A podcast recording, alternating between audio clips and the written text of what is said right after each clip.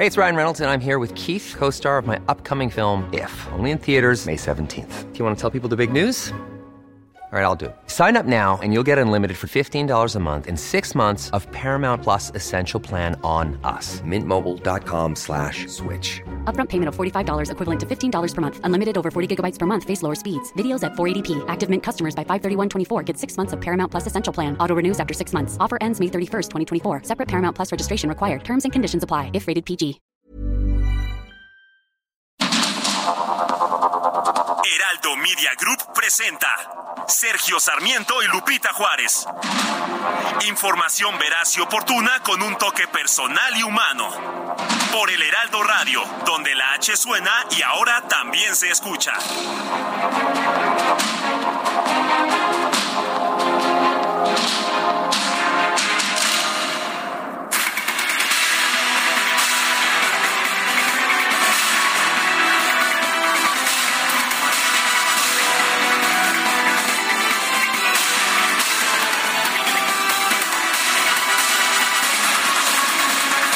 Son las 7 de la mañana en puntísimo. Hoy es martes 13, sí, martes 13. Eh, si es usted supersticioso hay que tener cuidado, si no lo es, pues no importa, no importa, como digo yo, eh, yo no soy supersticioso y sabe por qué, porque ser supersticioso trae mala suerte, de manera que no para nada, no se lo recomiendo, también es Día de los Antonios, felicidades a todos los Antonios en este martes 13 de junio del 2023. Quédese con nosotros porque estará bien informado, por supuesto. También podrá pasar un rato agradable. Nos gusta darle a usted el lado amable de la noticia, aunque no siempre la noticia lo permite. Y como siempre, como todos los días, es un placer tener la compañía, la inteligencia el sentido noticioso de Guadalupe Juárez aquí conmigo. Guadalupe, ¿cómo estás? Muy bueno. Hola, ¿qué tal? Con el gusto de saludarte, mi querido Sergio Sarmiento. Buenos días para ti, amigos. ¿Cómo les va? Muy buenos días. Martes 13, hombre. Pues día de buena o mala suerte, como dicen, quién sabe. ¿Quién, sabe? Bueno, pues eh, tenemos mucha información esta mañana. No, mi querido Sergio, pienso igual que tú. Bueno, es trae mala suerte, ¿verdad? sí, entonces, este, mejor, mejor no. Y como siempre, todo el equipo listo para llevarles lo que es noticia y noticias. Tenemos un montón esta mañana. O sea que mejor empecemos de una vez porque si no, no nos va a alcanzar el tiempo. Canciller Marcelo Ebrard acudió a Palacio Nacional para presentar su renuncia ante el presidente López Obrador a fin de participar en la contienda por la candidatura de Morena a la presidencia de la República. En conferencia de prensa afirmó que de ganar la contienda podría invitar a la jefa de gobierno, Claudia Sheinbaum, a ocupar la Secretaría de Gobernación. cuál puede ser, pues invitemos a Claudia Gobernación bueno, por su parte, la jefa de gobierno, Claudia Sheinbaum, confirmó que el próximo viernes va a separarse de su cargo con el propósito de contender por la candidatura presidencial de Morena.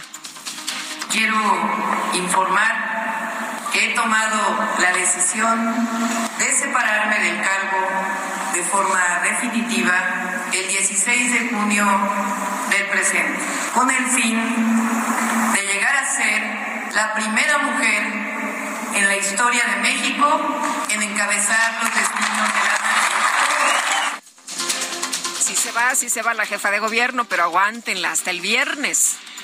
El coordinador de Morena en el Senado, Ricardo Monreal, anunció que el próximo 16 de junio también va a solicitar licencia a su cargo, como lo establecen los requisitos del proceso interno de Morena. Me voy a retirar el viernes, voy a presentar la renuncia a los dos puestos directivos que son órganos de gobierno, eh, la Junta de Comisión Política, que ahí voy a renunciar, pero el jueves todavía tengo la última sesión de la Junta y como coordinador del grupo parlamentario vimos haciendo la mudanza, ¿no? Saliéndose ahí de la oficina. y su imagen del... del santo niñito de Atocha. Eso. Sí, sí. Bueno, pues ya. Bueno, cuando, si, si, pido licencia, que no, todavía no decido si voy a pedir licencia a este ¿O vas a renunciar? Estoy, pero ¿quién se, ¿quién se queda con la foto en que estamos tú y yo? Híjole. Esa sí está dura, Está cañón. ¿A quién le toca? ¿A ti o a mí? Pues la dividimos, ¿no? no, ¿cómo crees? Yo me llevo la, tu imagen y tú te llevas la mía. Bueno, pues ya está el movedero, ¿eh? Ya está el movedero y bueno, pues vamos a ver finalmente quiénes se quedan porque hay muchos que se quieren ir. Sí, hay muchos que se quieren ir porque no es nada más la presidencial, también hay otros cargos. Son 20 mil cargos, imagínate nada que, más. que ser secretario de Relaciones Exteriores o jefe de gobierno de la Ciudad de México no es suficiente. Pues no. Oye, la secretaria de Energía, Rocionale, también anda buscando ahí la gobernatura, ¿no? De, este, Veracruz, sí. Nació en Zacatecas, pero vivió, lo sabes, ¿verdad? vivió en Veracruz. Por ahí vive su hermano, ¿no? Sí, sí, sí. Así es. Los Nales son de allá. De allá. Y bueno, pues ella vivió en Veracruz y pues anda buscando, por allá dice que tiene el corazón en Veracruz. Vamos a ver cómo le va. El diputado Ignacio Mier, coordinador de Morena en San Lázaro, informó que se va a reunir con sus compañeros de bancada para presentar los lineamientos aprobados por el Consejo Nacional del Partido, los cuales les prohíben pronunciarse a favor o en contra de los aspirantes presidenciales presidenciales. Yo voy a tener que reunirme durante estos días, de aquí al miércoles, con mis compañeras y compañeros diputados, con la coalición Juntos Hacemos Historia, empezaré el día de hoy, para que se hagan extensivos a todas nuestras compañeras y compañeros sobre los lineamientos y el reglamento que fue aprobado. El Frente Cívico Nacional propuso ante los líderes del PRD impulsar una organización integrada por exfuncionarios del Instituto Nacional Electoral, el cual podría encargarse de organizar la contienda por la candidatura presidencial de la alianza opositora Va por México. Y el representante del PRD ante el INE, Ángel Ávila, señaló que su partido ve con buenos ojos la propuesta del Frente Cívico Nacional. Sin embargo, señaló que aún se debe consultar con sus aspirantes presidenciales y el senador Miguel Ángel Mancera y el exgobernador de Michoacán, Silvano Aureoles los dos del PRD que están aspirando a la candidatura de la alianza de la oposición. Un grupo de legisladores del PAN criticó la reunión que tendrá este martes, que tendrán este martes los consejeros del Instituto Nacional Electoral con el presidente López Obrador.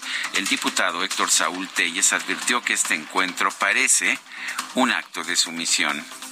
Bueno, en ese sentido, pues nosotros respetamos el actuar personalísimo de cada funcionario público. Nosotros creemos que este diálogo se debe haber dado desde hace mucho tiempo.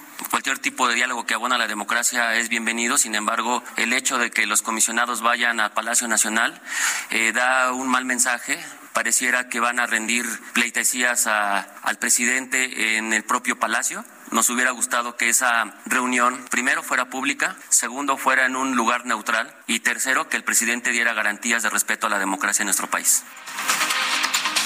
En un posicionamiento, los consejeros del INE aclararon que su reunión con el presidente de, pues, se debe a una invitación del mandatario para fortalecer la colaboración conforme a sus atribuciones.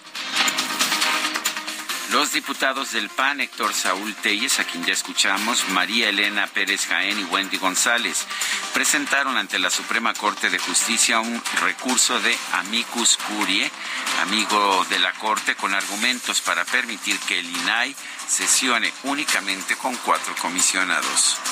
Es preocupante lo que está ocurriendo en el INAI.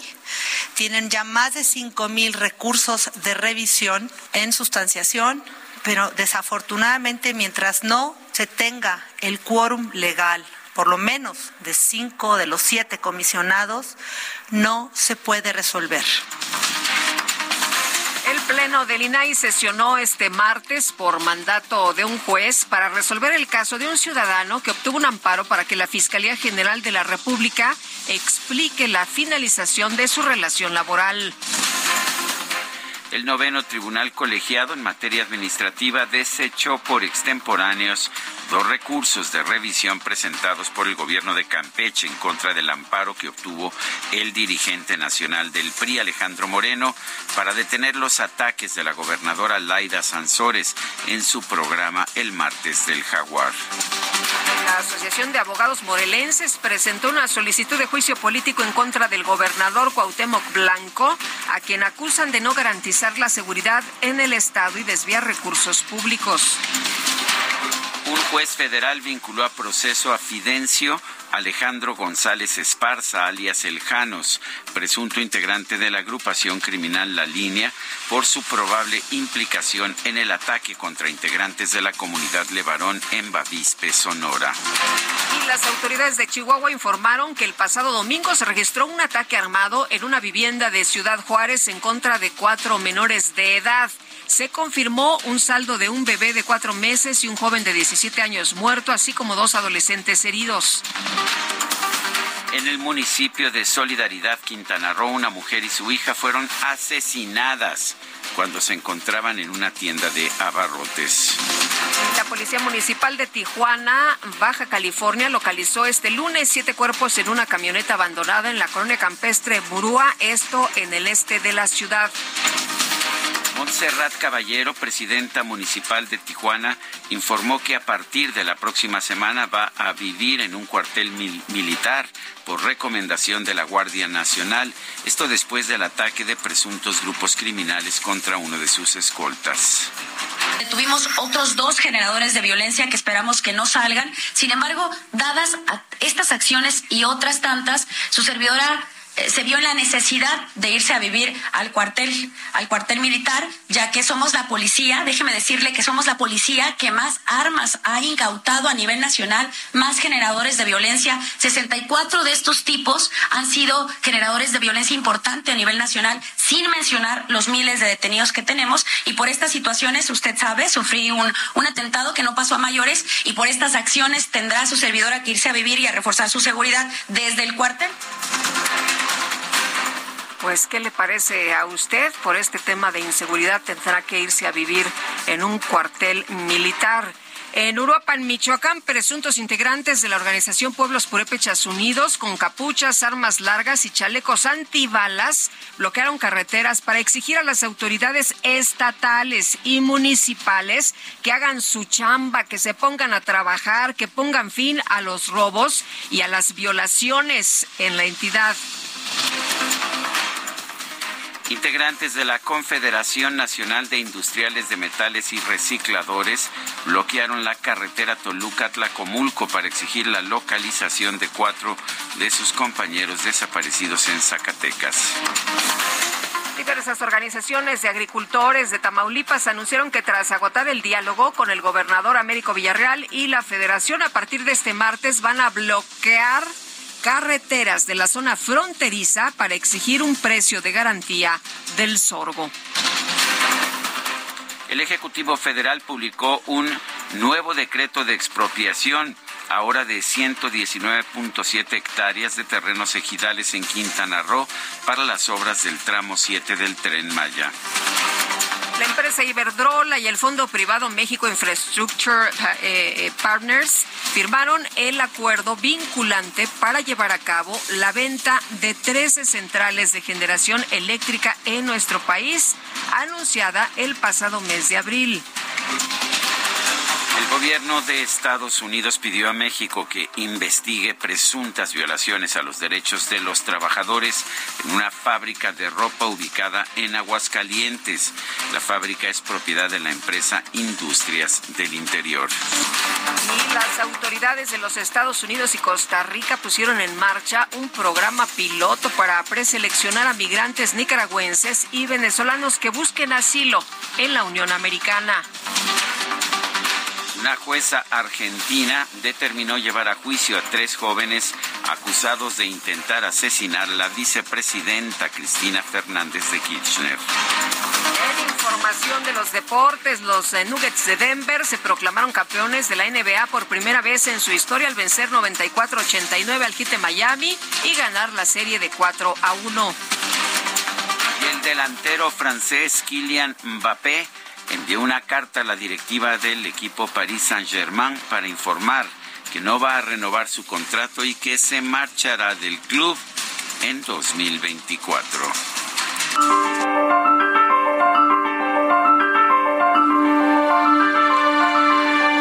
Y vamos a la frase del día. A ver si te suena, Guadalupe. Aquí solo las corcholatas del presidente entran. Xochitl Galvez.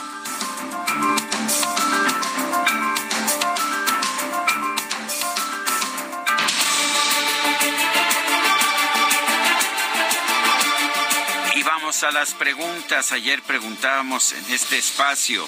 ¿Está usted de acuerdo en el procedimiento de Morena para escoger a su candidato presidencial para el 2024?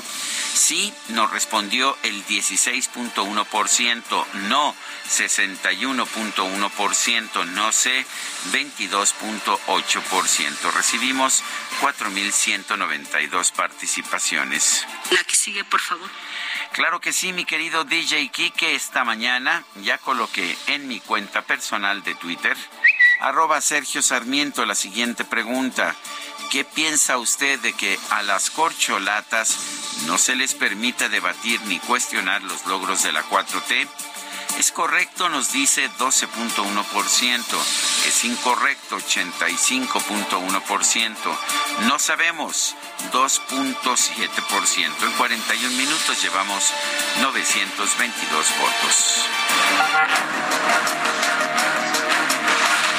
Destacadas de El Heraldo de México. Ponle una velita al santo del amor. Pídele un novio, pídele un novio. Y en la misa ruégale al Señor. Estás, Itzel González? Yo te veo ahí juntando tus 13 moneditas. ¿Qué pasó? Cuéntanos, buenos días. Muy buenos días, Lupita, Sergio, queridos destacalovers, pues por lo menos volteando al San Antonio. Pero cabeza? volteando al San Con Antonio de razón lo vi de cabeza. no sabía yo a qué se debía. Híjole, es que ayer no nos llegó el fan verificado de Taylor Swift y pues a todos los santos hay que hay que Encomendarse. encomendarnos para que por lo menos alcancemos uno o dos boletitos, por lo menos. Oigan, un abrazo a todos los Antonios, Antonias, Sí. Sergio Antonio. Uy, algunos hay, algunos hay que yo conozco. Hoy Ah, sí es cierto, el ¿verdad? ¿Es tu, santo. ¿Es tu diablo? Es mi segundo diablo porque el primero es Sergio. Ay, no me acordaba, mi querido Sergio Antonio. Sí, siempre se te olvida. Siempre se me olvida. y martes 13, ¿no? Lo, lo bueno es que Itzel sí me quiere. Sí, sí se acuerda, ¿verdad? Recuerden que aquí No, todas las hombre. efemérides son celebradas Lo bueno es que de mayor o menor siempre importancia. está aquí para recordarnos lo importante. Eh, también un abrazo a don Antonio Cosío. Un abrazo a don Antonio Cosío y bueno, pues a todos los Cosíos en mi familia, porque pues hay muchos. Oye, en la familia de don Antonio Cosío. Su hijo también. Mucho, también su hijo y también está llena también esa familia de Antonios. Así que bueno, muchas felicidades a todos nuestros cuates Antonios y Antonias. ¿Y qué más tenemos, Itzel? Pues tenemos que trabajar, no me digas. Hay que no me trabajar. digas. Aparte de bailar del bailongo de esta mañana, hay que trabajar. Hoy es martes, martes 13, así que comenzamos con las destacadas del Heraldo de México. En primera plana, Adán Augusto López, si nos dividimos 4T queda trunca. El titular de la CEGOP lanzó el llamado a cerrar filas dentro de Morena. País libres de violencia defienden a las mujeres. ISTE y CONAVIM firman convenio de defensa a los derechos humanos. Ciudad de México, elecciones. Confirma oposición su alianza. Apuestan por esta fórmula PRI, PAN y PRD. Morena responde que va con la gente. Estados rompe récord. Cutzamala en su peor nivel. Almacenamiento de agua es el más bajo de los últimos 27 años. Hay que ponernos a ahorrar agua, ¿no? A cerrarle a la llave, cerrarle a la llave, sí. a- a- hace mucho calor, mucha sed, hay que regar las plantitas, pero con moderación porque el nivel es el más bajo en los últimos 27 años. Orbe, audiencia histórica, Trump llega a Miami y dijo que si gana la elección perseguirá al presidente Joe Biden. Primero tiene que resolver el tema del arresto, ¿no? Al ratito, a, Al la- ratito. a la una, en A el ver. siguiente juicio, a ver qué pasa. A ver pero, cómo le pues, va. Por, por cómo se ve, no va a pasar nada. Pues quién sabe. A ver, vamos a estar atentos. Meta Fútbol Mexicano anuncia nuevos cambios. Juan Carlos Rodríguez es nuevo comisionado de la federación e Ibar Cisniega asume cargo de presidente. Y finalmente en mercados llegan más, pero turistas gastan menos. El presupuesto de los paseantes bajó 0.2% en abril de este año al llegar a 2.405 millones de dólares.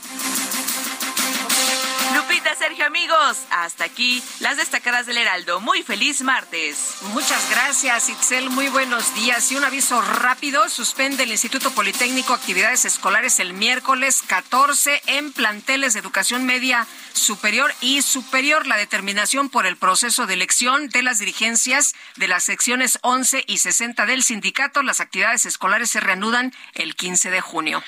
Son las 7 de la mañana con 19 minutos.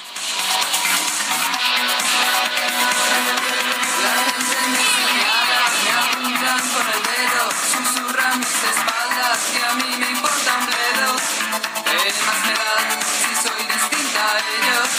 No soy de nadie, no tengo dueño. Yo sé que me critican, me consta que me odian, la envidia les corroe, mi vida les agobia.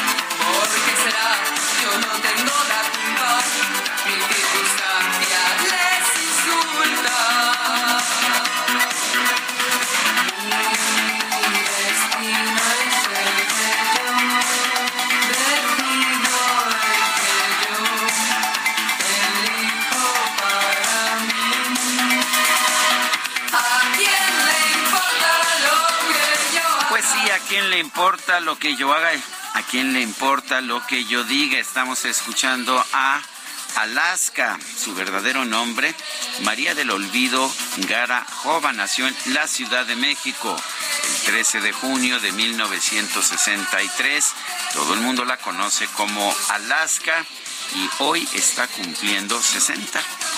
Pues felices ¿En serio? 60, 60.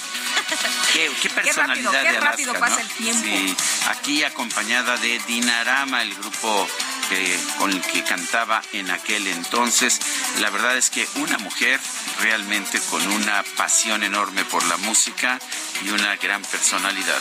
Y ahora los que éramos chavos y ahora chavorrucos, pues imagínate nada más cómo nos cae esta canción, esta del grupo español Alaska y Dinarama, que fue lanzada como sencillo en 1986, incluida en un álbum que se llamó No es pecado. No, no es pecado. Piensa en tu nena, en tu ex.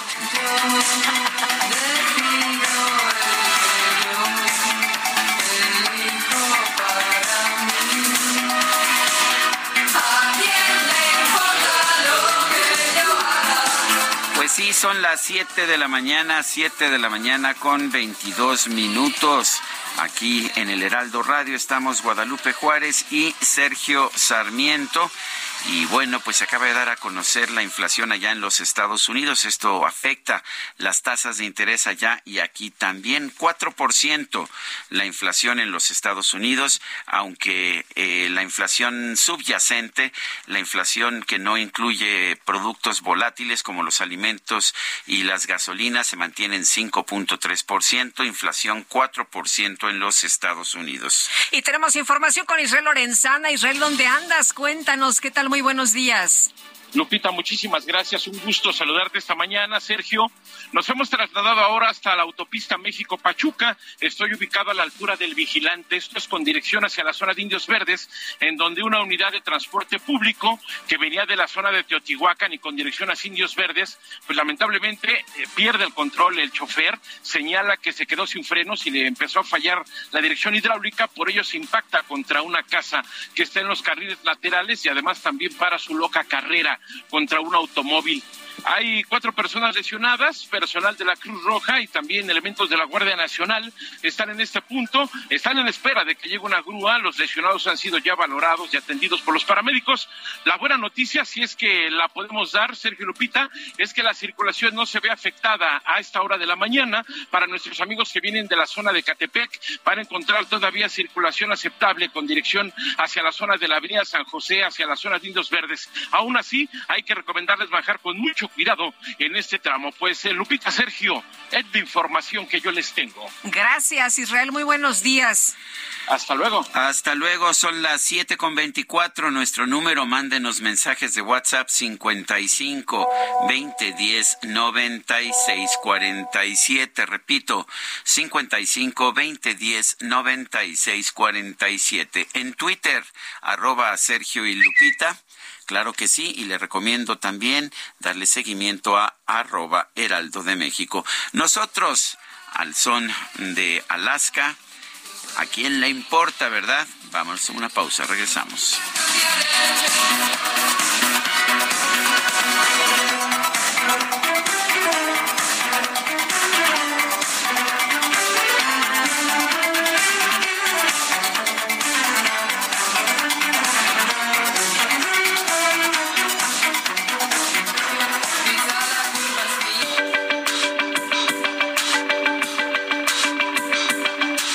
Sergio Sarmiento y Lupita Juárez quieren conocer tu opinión, tus comentarios o simplemente envía un saludo para ser más cálida esta mañana. Envía tus mensajes al WhatsApp 55 20 10 96 47.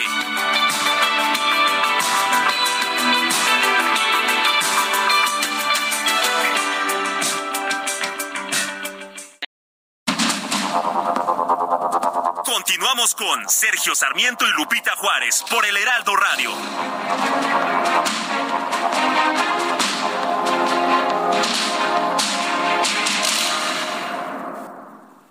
Minuto y piensa en tu momento favorito. En tu graduación, por ejemplo. Ahora piensa en todas las empresas que se necesitan para hacerla posible. Las que rentan los salones, las que hacen la comida. Las empresas al comprar y vender entre sí generan economía para miles de familias. Cierto. Radio y televisión mexicanas. Voz de las empresas. Consejo de la comunicación. Toma el volante del nuevo Fiat Pulse y acelera tus latidos haciendo eso que te apasiona. Acelera tu pulso con el SUV líder en ahorro de combustible. Estrénalo con una tasa desde 7.99% más seguro gratis. Fiat.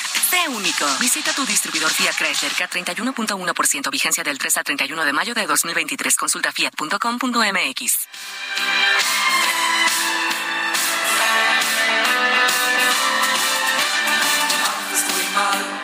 En elevar mi tensión, en aplastar mi ambición. Tú sigue así, ya verás. Mucho más tarde que ayer. Te esperaría otra vez. No haré, no lo haré.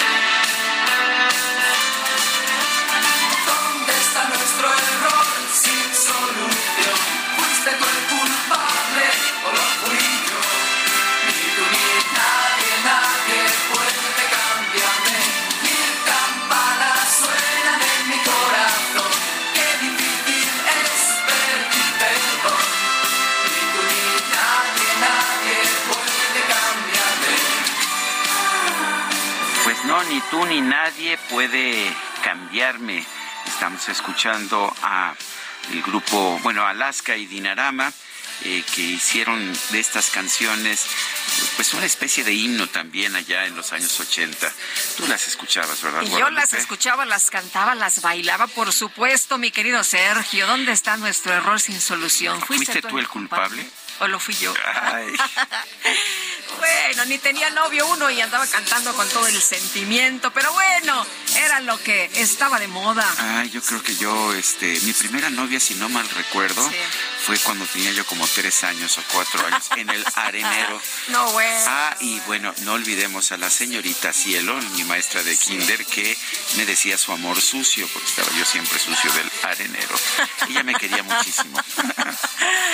Ay, Sergio. Era muy guapa, no sean, Fuerte- no sean fuertes envidiosas. declaraciones.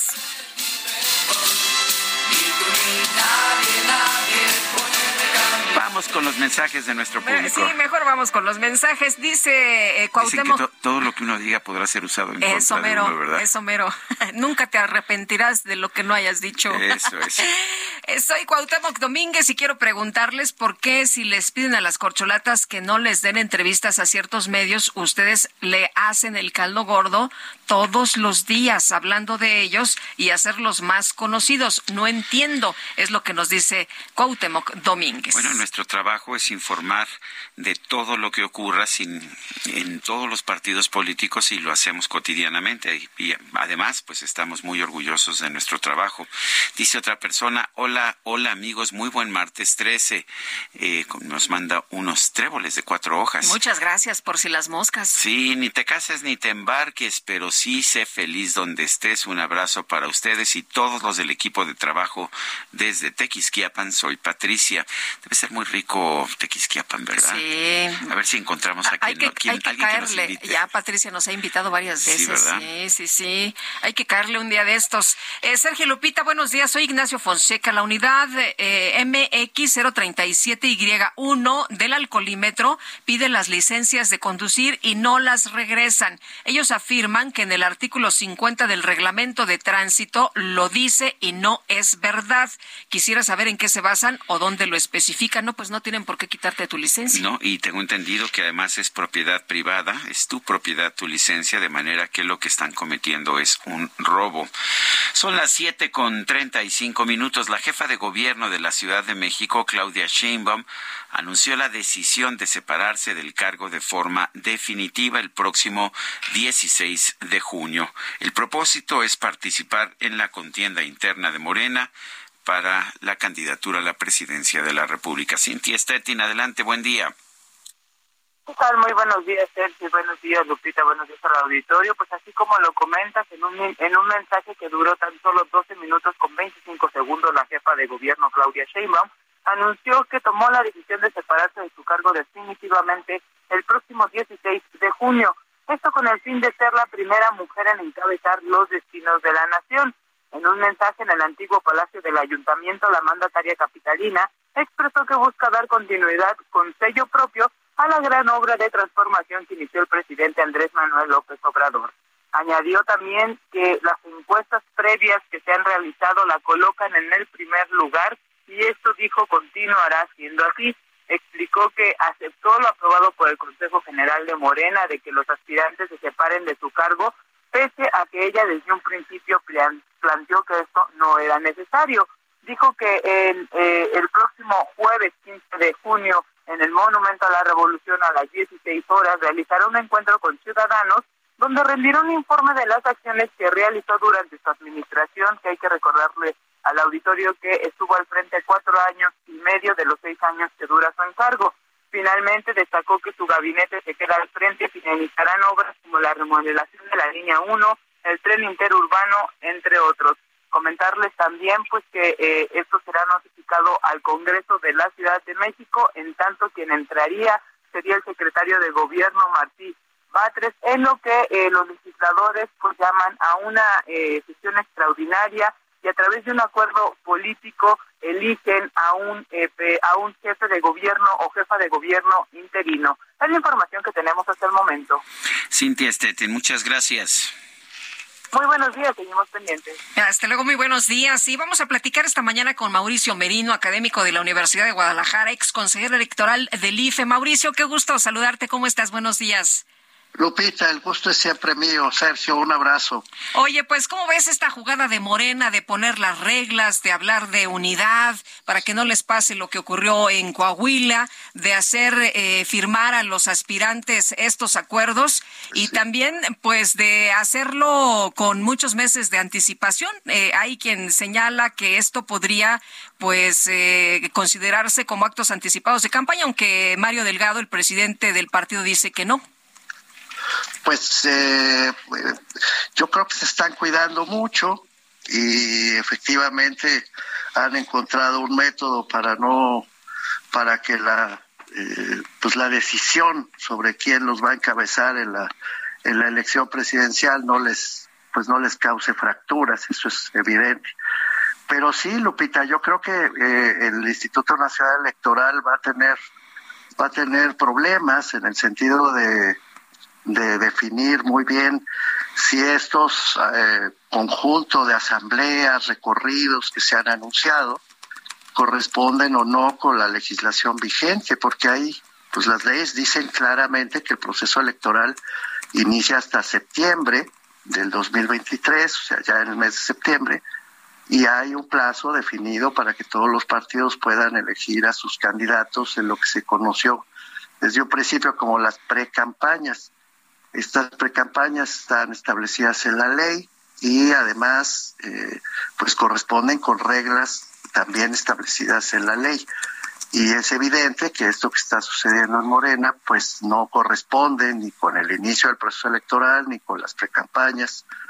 Y ellos están intentando que no, que no haya ninguna interpretación jurídica que pueda dañarles, cambiándole el nombre pero en materia jurídica lo que importa no es el nombre, sino el acto, la, el hecho, ¿no? Es como si llega, no sé, déjame poner un pésimo ejemplo, pero alguien que te pide dinero con una pistola, te dice que no es un asalto, sino una contribución, algo así, ¿no? Es si el hecho es lo que se juzga, no el nombre que cada quien le otorga ese hecho. Y pues sí, estamos frente a una precampaña a todas luces. Eh, ¿Puede haber sanciones en este sentido? Eh, eh, me decía ayer, ah, bueno, aquí entrevistamos a Mario Delgado ayer, pero también en una entrevista ayer por la noche me decía que lo que nos dice la jurisprudencia del Tribunal Electoral es que, pues es que este tipo de acciones no son sancionables. ¿Tú qué opinas? Bueno, el presidente de Morena obviamente estará cuidando, ¿no? Justamente lo que acabo de mencionar. Pero la verdad, Sergio, es que es que sí puede haber muchos problemas porque además hay dinero de por medio. Dicen que van a hacer estos recorridos, ¿no es cierto? Por todo el país y hacer mítines, y hacer, yo qué sé, reuniones informativas, le llaman, porque cambian los nombres. Esto es clave, ¿no? Cambiar el nombre y entonces no son mítines de campaña, sino asambleas informativas internas. Bueno, está bien, pero el hecho es el mismo.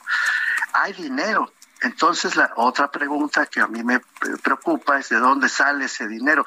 Yo lo recuerdo el caso muy sonado de Félix Salgado Macedonio en Guerrero. Ustedes acordarán que el INE retiró la candidatura de Salgado Macedonio, no lo dejó registrarse como candidato, porque el precandidato de Morena nunca presentó informes de precampaña, lo hizo eh, de una manera contraria a la ley. Y la ley dice, pues clarito, que si hay precampañas, hay actividades eh, de proselitismo, asambleas, etcétera, aunque insisto, le cambien el nombre, pues tienen que presentar sus informes de gastos. Bueno, eso tampoco está sucediendo y tampoco sabemos de dónde va a salir el dinero. Nos decía, nos decía Mario, sí, nos decía Mario Delgado el día de ayer que ellos tienen recursos, que habrá aportaciones de simpatizantes pues y, que es un tema, pues, que sí se va a fiscalizar ahí en el en el partido, que no lo tiene, porque yo le decía, bueno, lo va a fiscalizar quién, eh, ustedes, o lo tiene que fiscalizar el INE, y decía el INE no tiene por qué meterse, porque ahí te va, es un tema interno del partido. No, los partidos son entidades de interés público, Lupita están definidos así por la Constitución y por la ley. O sea, no son clubes de cuates, ¿no? Son entidades de interés público que sirven justamente para integrar la representación popular del país. Son la única vía, de hecho, aparte de la muy compleja parafernalia de las candidaturas independientes que hay para integrar la representación política. Entonces, no, no, yo ahí sí diciendo de, de don Mario Delgado, ellos no pueden tomar decisiones que no estén reguladas por las leyes electorales. Y eso incluye plazos, incluye dineros, incluye obligaciones de fiscalización. Y obviamente, pues lo que estamos viendo aquí es una modificación, por lo menos, de todas esas circunstancias. Aparte, otra cosa distinta es pues ya la calidad del método que están siguiendo, ¿no? Es decir, si, si van a dar entrevistas o no, si no habrá debate. Este es otro debate, es otra cosa interna. Ellos han decidido hacer una cosa muy aséptica para que su encuesta sea una encuesta de popularidad en realidad actual, ya sin moverle mucho. Pero insisto, me preocupa que vaya a haber conflictos con las autoridades electorales, porque ya sabemos que Morena y las autoridades electorales han mantenido una situación muy tensa por muchos años y desafiar a las autoridades electorales en una cuestión tan delicada como esta, pues es, ah, en fin, es muy, muy preocupante. Insisto, el caso de Salgado Macedonio, y bueno, pues imagínate si, si empiezan a vulnerar la ley desde el principio, el conflicto que se nos viene eh, para el 2024. Yo, yo espero que eso no suceda, la verdad, pero veo que está sucediendo. Mauricio, ¿qué opinas de una campaña que no es campaña en que se prohíbe el debate y se prohíbe cuestionar los dogmas de la 4T? Pues no solamente eso, Sergio, sino que el procedimiento mismo de la encuesta, ¿no? Se dice que se apela a la voluntad popular pero pues la voluntad popular se expresa con votos, porque cada voto cuenta, cada persona importa. Y ellos han decidido seguir un procedimiento, insisto, demoscópico, que sí mide si conoces a la gente, si estás cerca de esa gente, pero no necesariamente se trata de una expresión universal, ¿me entiendes? De la, de la voluntad del, del pueblo al que están apelando. Es una encuesta de popularidad, punto. Si no debaten, si no se contradicen, si no hay manera de confrontar entre ellos eh, qué están proponiendo para el futuro, si no solo repiten que están avalando el presente, pues está difícil afirmar que se trata de un ejercicio democrático, la verdad. Es un ejercicio demoscópico, ver quién tiene más posibilidades de ganar y punto. ¿no?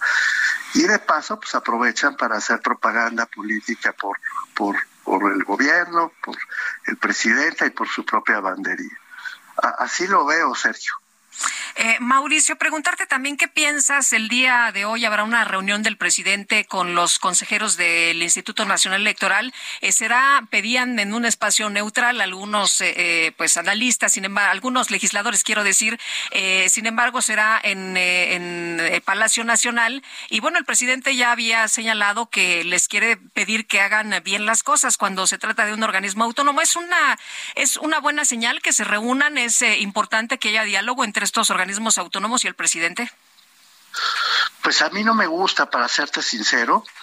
en mi propia experiencia eh, no hubo contactos con, con la presidencia de la República, hubo contactos con el gobierno federal en aquel momento, en el 96 al 2003, estrictamente fijados por la ley. Sí, sí, sí hubo diálogo con gobernación sobre cuestiones concretas de seguridad y por supuesto con el ejército mexicano para salvaguardar los materiales electorales que estaba establecido así en la ley.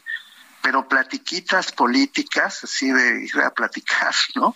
A reunirse para ver si cumplimos la ley, pues es absurdo porque los funcionarios no van a negociar si cumplen con la ley con nadie, ni a que nadie les recuerde que la cumplan, ni de un lado ni del otro. De eso estábamos hablando antes. Las leyes son claras, en materia electoral son de hecho muy precisas, seguramente es el área más precisa de legislación que hay en México. Entonces, pues no sé qué van a platicar, van a estar contentos, se van a llevar bien.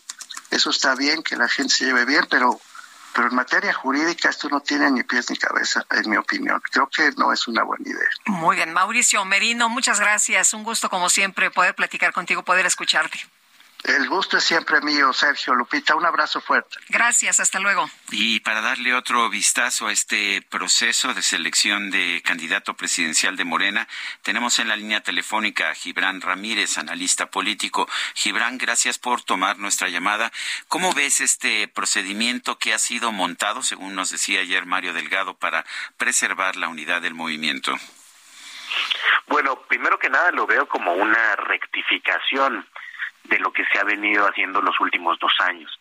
Yo creo que es una rectificación tardía que emparejar el piso los últimos dos meses de un proceso de selección el presidente empezó eh, el día siguiente a la elección de 2021 es, por decirlo menos, poco generoso con los aspirantes que manifestaron desde hace mucho tiempo su intención de competir.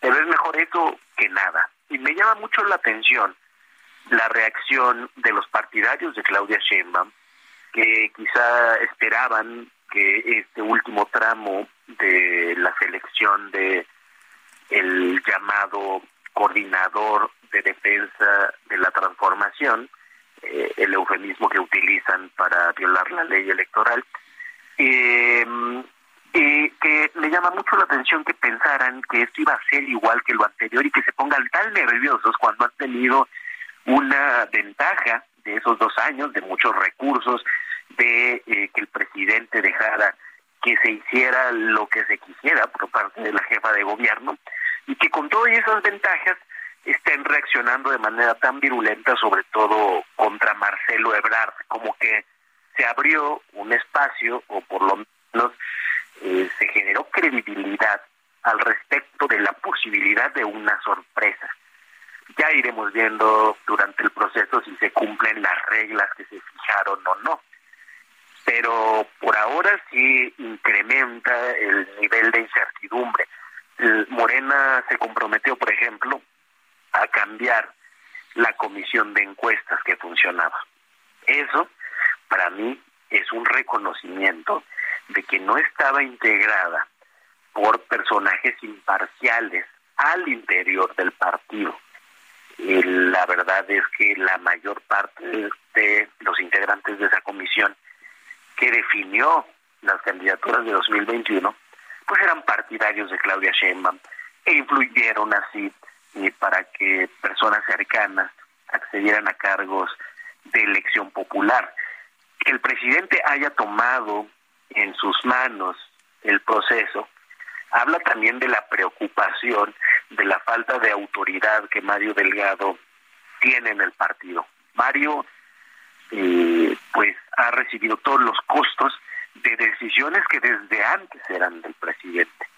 Que ya tenga que intervenir abiertamente, pues también habla de que Mario Delgado es un cartucho ya quemado. Yo veo este proceso y esta rectificación no como un plan o como una estrategia brillante eh, de la presidencia y del partido, sino como una reacción de emergencia ante la posibilidad de que la ventaja que se tiene en las encuestas se diluya, como que hubo cierta preocupación por la derrota en Coahuila, pero la forma de la derrota en Coahuila y eh, la posibilidad de que algunos de los factores que llevaron a esa derrota en Coahuila, como la mala gestión de la campaña, como un candidato sin carisma, como la falta de referentes políticos y de conocimiento del terreno, eh, se fuera a repetir a nivel federal en el 2024. Eh, Gibran, hablas de violación a, la ley. Eh, ¿Se está violando la ley electoral? Eh, ¿Consideras que esto que se está realizando y que se nos está señalando como un tema del partido, un tema interno, sí tenga pues que ver con actos anticipados de campaña y así se pueda señalar más adelante?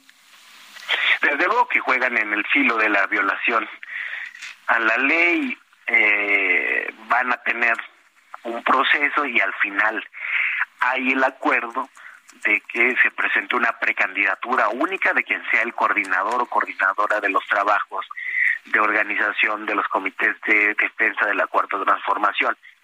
Eh, la verdad es que no se violaría la ley si en el momento de registrar las precandidaturas hubiera la posibilidad de que alguien se inscribiera de todos modos.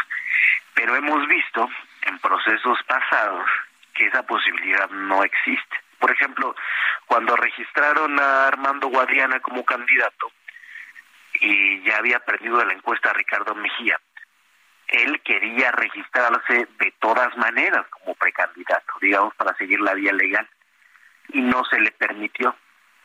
Pues para mí hay una clara violación a la ley, es una violación a la ley que hacen todos los partidos, que el INE ha permitido, se ha prestado esa simulación desde antes, ¿no? Con Ciro, con Lorenzo, eh, pero incluso antes. Y la verdad es que es una costumbre en nuestro sistema electoral.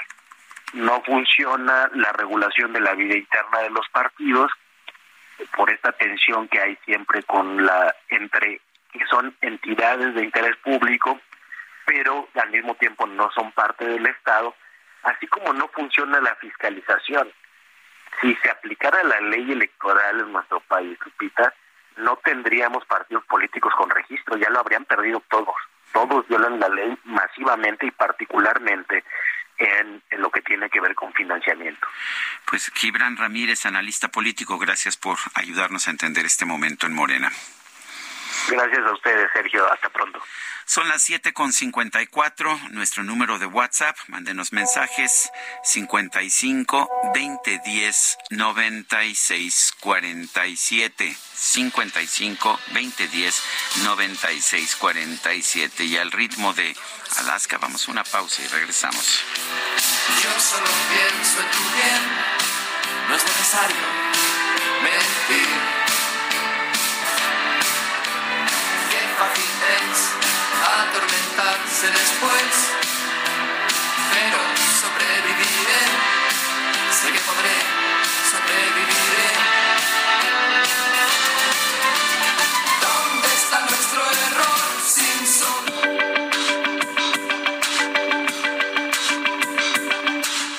Sarmiento y Lupita Juárez quieren conocer tu opinión, tus comentarios o simplemente envía un saludo para ser más cálida esta mañana.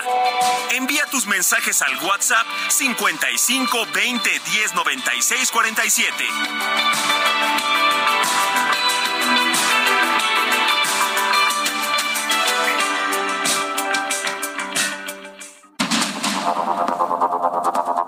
Continuamos con Sergio Sarmiento y Lupita Juárez por el Heraldo Radio.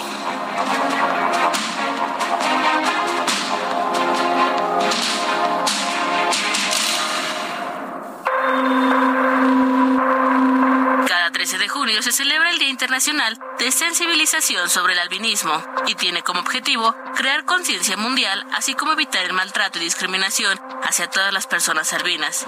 Con esta celebración, también se pretende acabar con el estigma y falsas creencias sobre esta condición. Esta efeméride fue aprobada mediante la resolución emitida por la Asamblea General de las Naciones Unidas en el 2014. ¿Pero qué es el albinismo? El albinismo es un trastorno o condición hereditaria que causa la ausencia de la producción de melanina en el organismo. Esta sustancia es la que determina la pigmentación el color de la piel, el cabello, los ojos de todos los seres humanos. Por esta razón, las personas albinas son muy sensibles a los rayos solares, lo cual puede traer graves daños a la piel, la visión, debiendo protegerse para evitar mayores daños a su salud. También son más propensas a sufrir cáncer de piel. Cada año se establece un tema para la campaña del Día Internacional del Albinismo. Este 2023, el tema es La inclusión hace la fuerza y se trata de garantizar la inclusión y empoderamiento de las personas con albinismo en todos los ámbitos de la sociedad.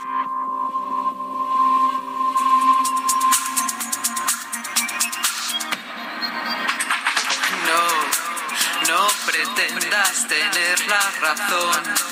No me vengas pidiendo perdón. No me digas que ha sido un error. Que lo sientes, en fin.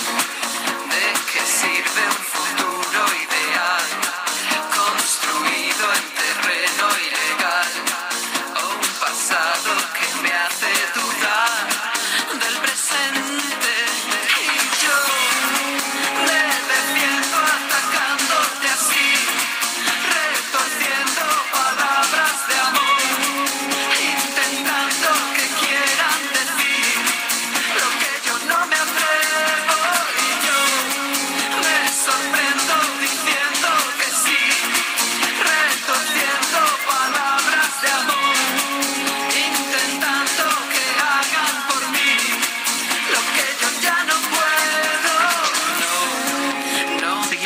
escuchando música con Alaska. Esto es del grupo Fangoria, se llama Retorciendo Palabras. Es una etapa posterior de la carrera de Alaska, que cumple 60. Los milenios son un decimal. Bueno, vámonos, vámonos a los mensajes. Alejandro de la Ciudad de México, muchas felicidades, mi estimado Sergio Antonio. Que la pases en compañía de tus cuates y tus seres queridos.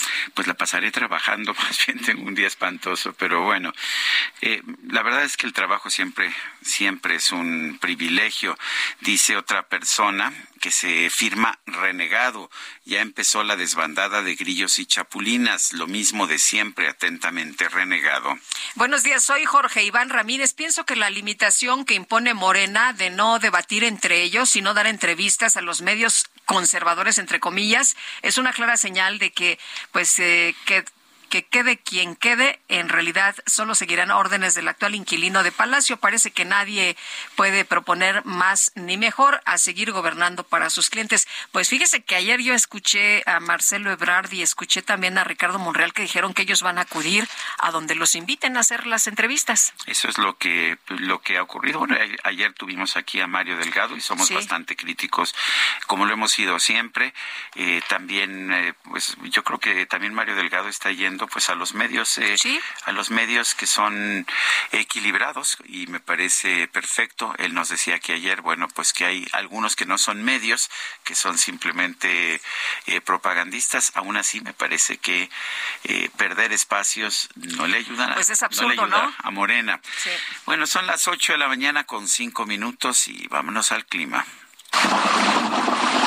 pronóstico del tiempo con Sergio Sarmiento y Lupita Juárez.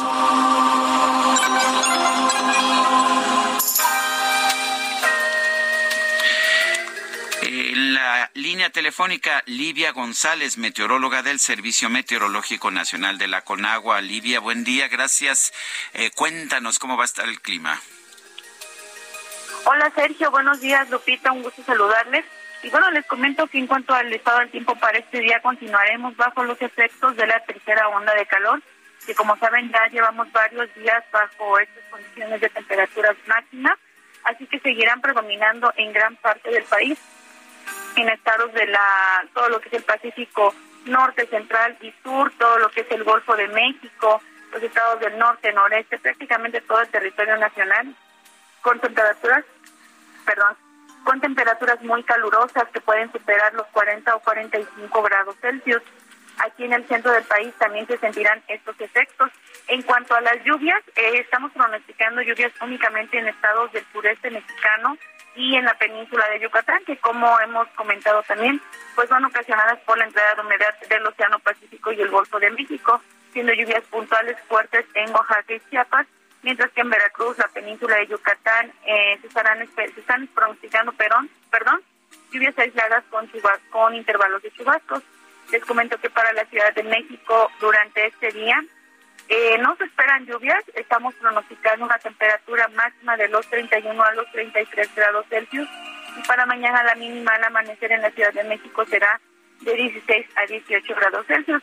Finalmente les comento que los vientos se estarán presentando con rachas de 50 a 70 kilómetros por hora y esto será en los estados de la Mesa del Norte. Bueno, pues uh, muchas gracias, muchas gracias por tomar nuestra llamada, Livia González para servirles que tengan buen día. Oye, Sergio, ayer tuve que ir a grabar y me regresé por ahí de las 2 de la tarde en mi auto. Este, el termómetro marcaba 33 grados.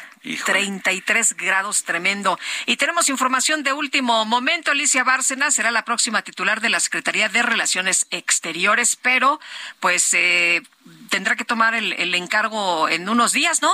En 10 días. Está como embajadora en Santiago de Chile, efectivamente, exdirectora de la CEPAL, tiene una larga trayectoria, una larga trayectoria en la izquierda. Esa es bióloga, eso vale la pena señalar, es una pues es una fase completamente distinta a la que usualmente se ve en uh, diplomáticos.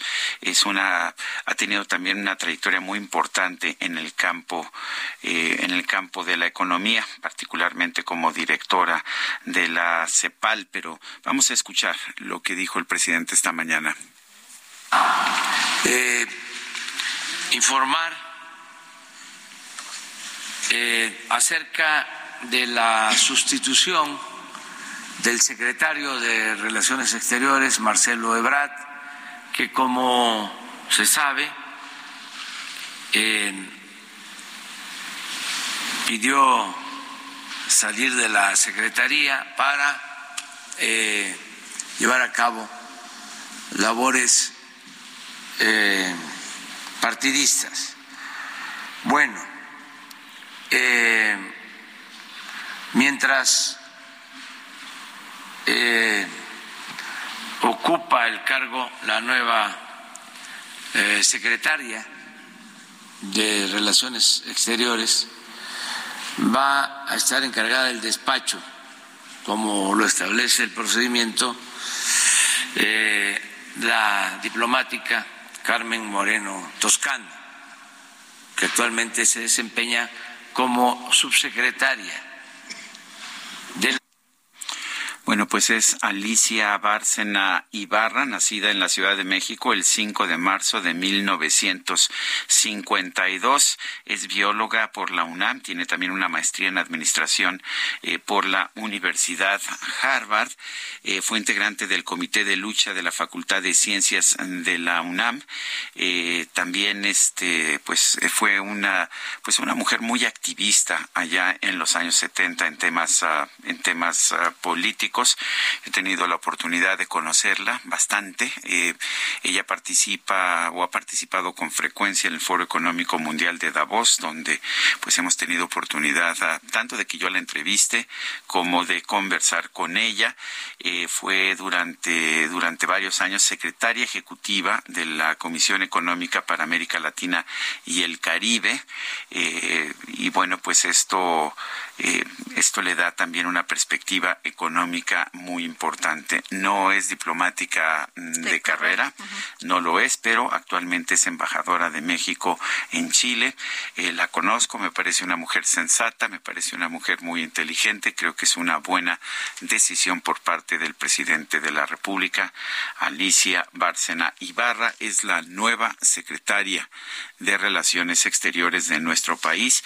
Mientras llega, eh, se hace cargo del despacho, como es, como es eh, habitual, eh, la subsecretaria, en este caso Carmen Moreno Toscano, me parece también que es una, pues es una mujer ya, ya de edad avanzada, pero es una mujer muy respetada en los medios intelectuales de nuestro país. Bueno, y esta mañana el Sacapuntas nos habla de los cambios que vienen, un día clave, dice, para la llamada cuarta transformación será el de este martes, pues se tiene en la agenda llevar a cabo una importante reunión del Gabinete Legal y Ampliado, encabezada por el actual presidente de nuestro país, Andrés Manuel López Obrador. La idea es que los funcionarios federales que busquen un cargo de elección popular rumbo a los comicios del próximo año levanten la mano de una vez y preparen ya preparen ya su salida porque ya les dijo el presidente, pues una vez que me digan cuál decisión tomaron, ya no habrá cambios. Y dentro de los cambios, Marcelo Ebrard presentó ayer su renuncia al presidente López Obrador como secretario de Relaciones Exteriores y Noemí Gutiérrez nos tiene todos los detalles. Adelante, Noemí.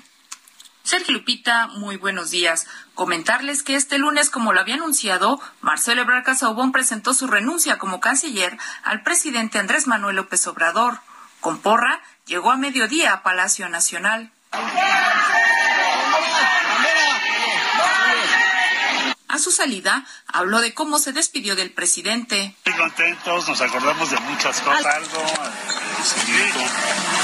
confianza, afecto, eso es lo que hay entre nosotros. Qué emocionante, vamos a... ¿Va a regresar como presidente?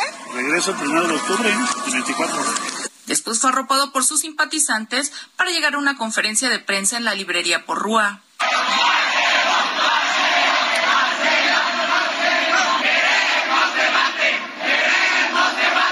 Ebrard dijo que con este recorrido en el Zócalo inicia su gira por el país, que solo espera que Morena le mande la hoja de registro para iniciar el trámite y que está analizando las casas encuestadoras que propondrá. Aunque no aclaró cómo será el financiamiento de sus recorridos, comprometió que será austero y dijo que ganará la encuesta. Plan B que tenemos, ¿cuál puede ser? Pues invitemos a Claudia Gobernación.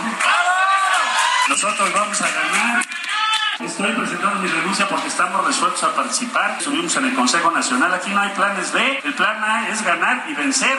Sergio Lupita, la información que les tengo. Hasta aquí mi reporte. Gracias, Noemí. Buenos días. Y el senador de Morena, Ricardo Monreal, el coordinador de la, de la mayoría morenista, va a solicitar licencia a su cargo este viernes para poder participar en la contienda interna morenista. Misael Zavala nos tiene la información. Adelante.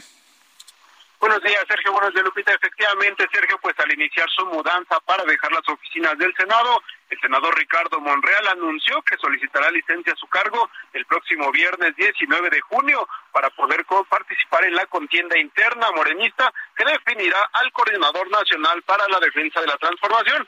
En una entrevista a medios, el legislador por Zacatecas dijo que también renunciará como presidente de la Junta de Coordinación Política del Senado y también pues como coordinador de la bancada morenista. Me llevo al Santo Niño de Atocha y también a Benito Juárez fue lo que dijo eh, el senador Ricardo Monreal, mientras eh, pues eh, sostenía dos cuadros de tanto del Santo Niño de Atucha como de Benito Juárez. En lo que fueron sus oficinas durante cuatro años, Monreal dijo que en ese lugar se construyeron unanimidades para avalar reformas e iniciativas, también debates intensos con grupos y coordinadores de otras bancadas.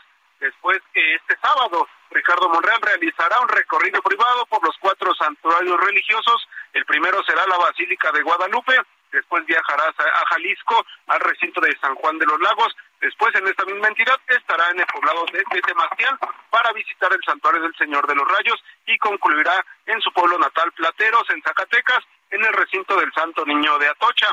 El lunes 19 de junio cuando comiencen ya los recorridos de los aspirantes presidenciales por el país. Ricardo Monreal tendrá su primer evento en el Monumento a la Madre a las 17 horas y después viajará al Estado de México a realizar otro recorrido. Sergio Lupita, hasta aquí la información. Misael Zavala, muchas gracias y pues no sé si parezca un poco contradictorio, bajo el brazo, retratos de Benito Juárez y del Santo Niño de Atocha. ¿Cómo lo ves, Guadalupe? Bueno, Benito Juárez era muy guadalupano, eh, hay, que recordar. Pero no en su función y para él era muy importante mantener una separación entre la, iglesia y el Estado, sí. Sin duda, pues es una de las, es, fue una de las razones de Por eso lo traía uno en una mano y la en el otro en otro. bueno. Bueno, gracias, Michelle. Buenos días. Bueno, y diputados del PAN advirtieron que la visita de los consejeros electorales a Palacio Nacional da un mal mensaje porque pareciera que van a rendirle pleitesía al presidente. Héctor Saúl Telles, diputado federal del PAN, ¿cómo estás? Buenos días. Hola, muy buenos días, contentos de estar con ustedes, con todo su auditorio. Oye, Héctor, eh, ¿no te parece una buena idea que se acerquen los consejeros del INE con el presidente y que pueda haber un diálogo a diferencia de lo que veíamos cuando pues eh, Lorenzo Córdoba era el, el presidente del instituto, consejero también del INE? Claro que cualquier diálogo es bienvenido en un ámbito de la vida democrática de nuestro país. Sin embargo, vemos con mucha extrañeza que ahora sí se dé este diálogo con el cambio precisamente del presidente consejero del INE y antes no se haya dado este tipo de diálogo que también fue muy importante de cara a muchos comicios electorales que se vivieron durante la etapa de los anteriores consejeros del INE. Entonces vemos, vemos con mucha extrañeza y pero sobre todo también cuestionamos mucho que sean los consejeros quienes vayan a visitar al palacio al señor presidente y esto parece que es más que nada para rendir pleitesías y sobre todo lo que pedimos es primero que esa audiencia hubiera sido pública, segundo que hubiera sido en un lugar neutral y tercero, que el presidente haga un compromiso de cara a todos los mexicanos y a los consejeros de respetar la vida democrática de nuestro país. El presidente había señalado pues que tiene esta reunión para asegurar que las elecciones sean democráticas. ¿Qué piensas? Pues creemos que a lo mejor hay una buena intención, sin embargo, en otros comicios electorales, cuando había otros consejeros que estaban en su cargo, nunca se dio este diálogo. Hoy que hay algunos consejeros que pues tienen algún antecedente y alguna eh, formación política, ideológica eh, que se asemeja a la del presidente, son bienvenidos ahora los consejeros. Entonces nos parece muy extraño, parece que los consejeros pues van a ahí a rendir culto al presidente y si el presidente de verdad quiere respetar la vida democrática de nuestro país, debería de alejarse de todas estas eh, eh, pues, pues, este anuncios que da día a día en la mañanera, interfiriendo directamente en los comicios electorales tanto del Estado de México que, que pasaron, tanto de Coahuila y los que vienen ahora para el año 2024. Héctor, ¿no debería celebrarse este encuentro? Por supuesto que es de celebrarse. Esperemos que el diálogo sea en el ámbito democrático y esperemos que de ahí, de esa plática, salgan eh, compromisos de cara a la ciudadanía, que de verdad haga un pronunciamiento el presidente de alejarse de estas intenciones de interferir en el proceso democrático y en los comicios de 2024. Pero ojalá, como lo mencioné, esto se haga público los acuerdos que salgan de ahí, porque hoy en día pues parece que se van a reunir en el oscurito, que ojalá hubiera sido en un lugar neutral y por supuesto que el presidente ojalá haga el compromiso de respetar la vida democrática de nuestro país. ¿Cómo has visto el inicio en la presidencia del INE de Guadalupe Tadei Zavala? Pues el día de hoy eh, eh, pues, nosotros vimos un resultado favorable en los comicios de Coahuila y del Estado de México. No está en duda la capacidad del INE y me parece que los consejeros estuvieron a la altura de esos comicios. Pero viene un gran reto, Sergio, un gran reto en el año 2024. Ya empezó Morena con este proceso y esta danza y este desfile de sus presidenciables para 2024 a violentar completamente la ley electoral. Ahí vamos a ver de qué están hechos los consejeros que llegaron a sus puestos en este año, porque lo que vemos es que Morena se está adelantando cinco meses en su proceso electoral. La ley electoral es muy clara. Hasta, los, hasta el mes de noviembre, los partidos políticos pueden iniciar procesos de pre-campaña. Y lo que estamos viendo el día de hoy, no solamente con este anuncio, sino todos los meses anteriores, son actos anticipados de campaña. Desde Acción Nacional les decimos a todas las corcholatas presidenciables de Morena que vamos a estar muy atentos al proceso interno que van a llevar a cabo, porque vamos a documentar todos y cada uno de los actos anticipados de campaña que están haciendo desde el día de hoy y vamos a fiscalizar y a pedir a la unidad fiscalizadora del INE que esté muy atenta sobre los gastos de precampaña que van a hacer cada uno de los presidenciables de Morena. Muy bien, pues Héctor Saúl Telles, diputado federal del PAN, muchas gracias por conversar con nosotros esta mañana. Muy buenos días. Muchas gracias. Un saludo a todos, auditorio. Hasta luego. La UNAM informó que México se encuentra como segundo país con mayor nivel de trabajo infantil. La mayor parte de quienes realizan actividades siendo niños lo hacen en el campo y en el sureste de la República. Fernanda García nos tiene la información. Adelante, Fernanda. Sergio Lupita, buen día. Los saludo a ustedes a su auditorio. México se encuentra como el segundo país con mayor nivel de trabajo infantil. Se calcula que alrededor del 3.3 millones de niñas, niños y jóvenes laboran en la República Mexicana, la mayor parte de ellos en actividades agrícolas en los estados del sureste, señaló Elisa Ortega Velázquez, coordinadora de la línea de investigación institucional, promoción y protección de derechos de la infancia del Instituto de Investigaciones Jurídicas de la UNAM. En entrevista con el Heraldo de México, sostuvo que el estado de Chiapas es la a Centroamérica es ahí donde se registra mayor índice de niñez migrante que labora en los campos cafeteros. Dentro del trabajo infantil también entra el trabajo infantil migrante o la mano de obra migrante y ese sector engrosa las filas en materia de trabajos forzados, explicó la coordinadora. Ortega Velázquez señaló que dentro del trabajo infantil se encuentran las actividades legalmente permitidas, que son aquellas que van dirigidas a niñas, niños y adolescentes de los 12 a 18 años de edad, y aquí realizan actividades ligeras. Por otro lado están las peores formas de trabajo infantil, ahí entra la explotación sexual. Añadió que en Centroamérica y en México existe una prevalencia de niñas, niños, migrantes de entre 10 y 16 años, quienes son el blanco predilecto para los temas de trata de personas y la explotación sexual infantil, siendo la mayoría de ellos migrantes que no vienen acompañados por ninguno de sus padres o algún familiar. En tanto, la coordinadora Elisa Ortega sostuvo que falta mucho para poder abordar de manera integral los problemas que afectan a la niñez en México, el trabajo infantil como uno de ellos. Sergio Lupita, hasta aquí la información. Fernanda, muchas gracias. Bueno, y vámonos con el eh, Químico Guerra. El Químico Guerra, con Sergio Sarmiento y Lupita Juárez. ¿Cómo estás, Químico? Muy buenos días. Sergio Lupita, fíjense, se crea un gemelo digital del océano.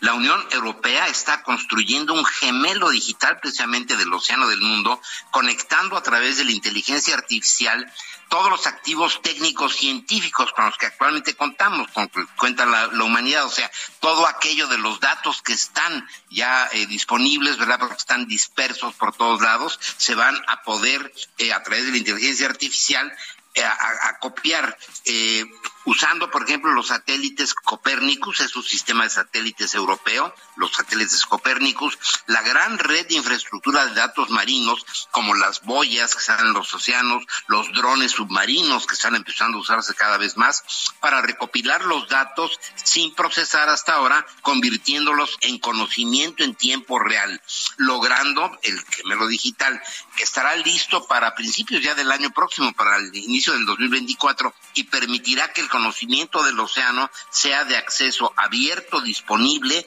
para ciudadanos, para científicos, legisladores, tomadores de decisión en todo el mundo. Esa es una plataforma, fíjense, se repita, es una plataforma oceánica para la cooperación global.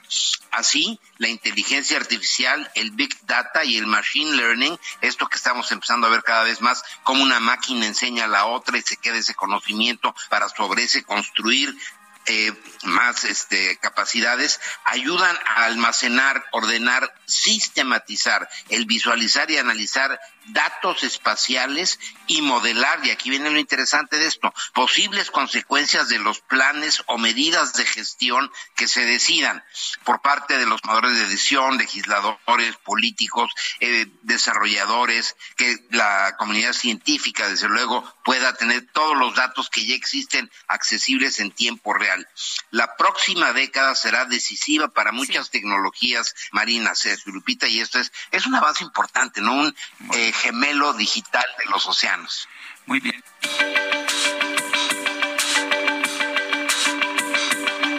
Sergio Sarmiento y Lupita Juárez quieren conocer tu opinión, tus comentarios o simplemente envía un saludo para hacer más cálida esta mañana. Envía tus mensajes al WhatsApp 55 20 10 96 47.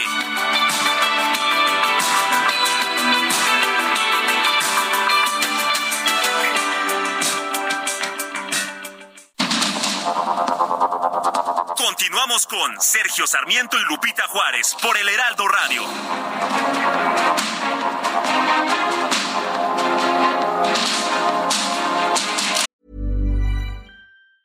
Hey, it's Ryan Reynolds, and I'm here with Keith, co star of my upcoming film, If, only in theaters, May 17th. Do you want to tell people the big news? All right, I'll do it. Sign up now and you'll get unlimited for $15 a month in six months of Paramount Plus Essential Plan on us. Mintmobile.com slash switch. Upfront payment of $45 equivalent to $15 per month. Unlimited over 40 gigabytes per month. Face lower speeds. Videos at 480p. Active Mint customers by 531.24 get six months of Paramount Plus Essential Plan. Auto renews after six months. Offer ends May 31st, 2024. Separate Paramount Plus registration required. Terms and conditions apply if rated PG.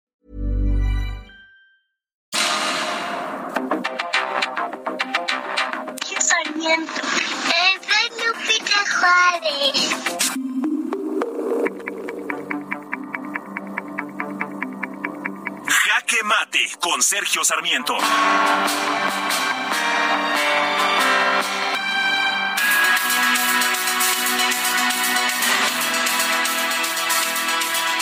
Presidente de la República me parece ha tomado una buena decisión al elegir a Alicia Bárcena Ibarra como nueva secretaria de Relaciones Exteriores de nuestro país.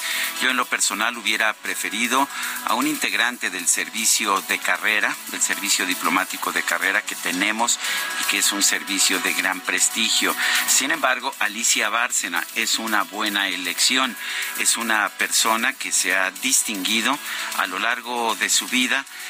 pues por defender ideas correctas ha sido una profesional muy dedicada y ha tenido mucho éxito también en el servicio diplomático, a pesar de no ser diplomática de carrera. Fue secretaria ejecutiva de la CEPAL, la Comisión Económica para América Latina y el Caribe, de 2008 y hasta 2022. Actualmente es embajadora de México en Chile, pero también con anterioridad ocupó puestos importantes en las Naciones Unidas. Fue jefa y vicejefa de gabinete durante la administración de Kofi Annan en las Naciones Unidas. Fue también subsecretaria general de administración de la ONU durante el periodo de Ban Ki-moon.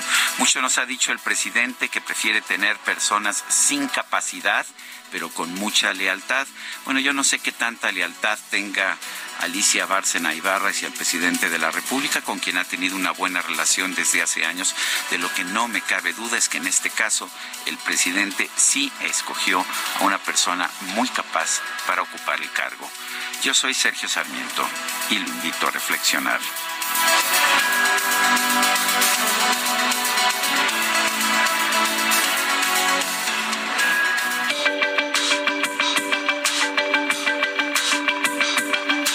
Sergio Sarmiento, tu opinión es importante. Escríbele a Twitter en arroba Sergio Sarmiento.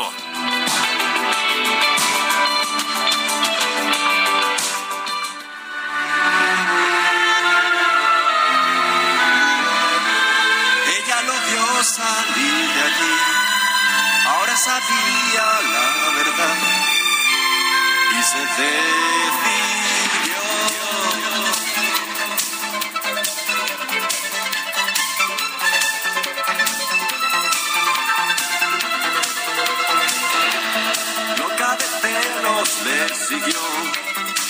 Apuntar la dirección,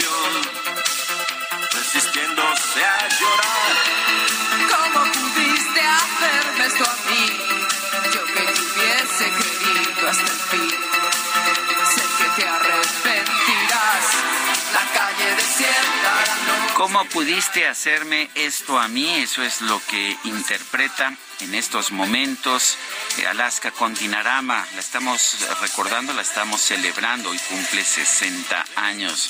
Marcó toda una época.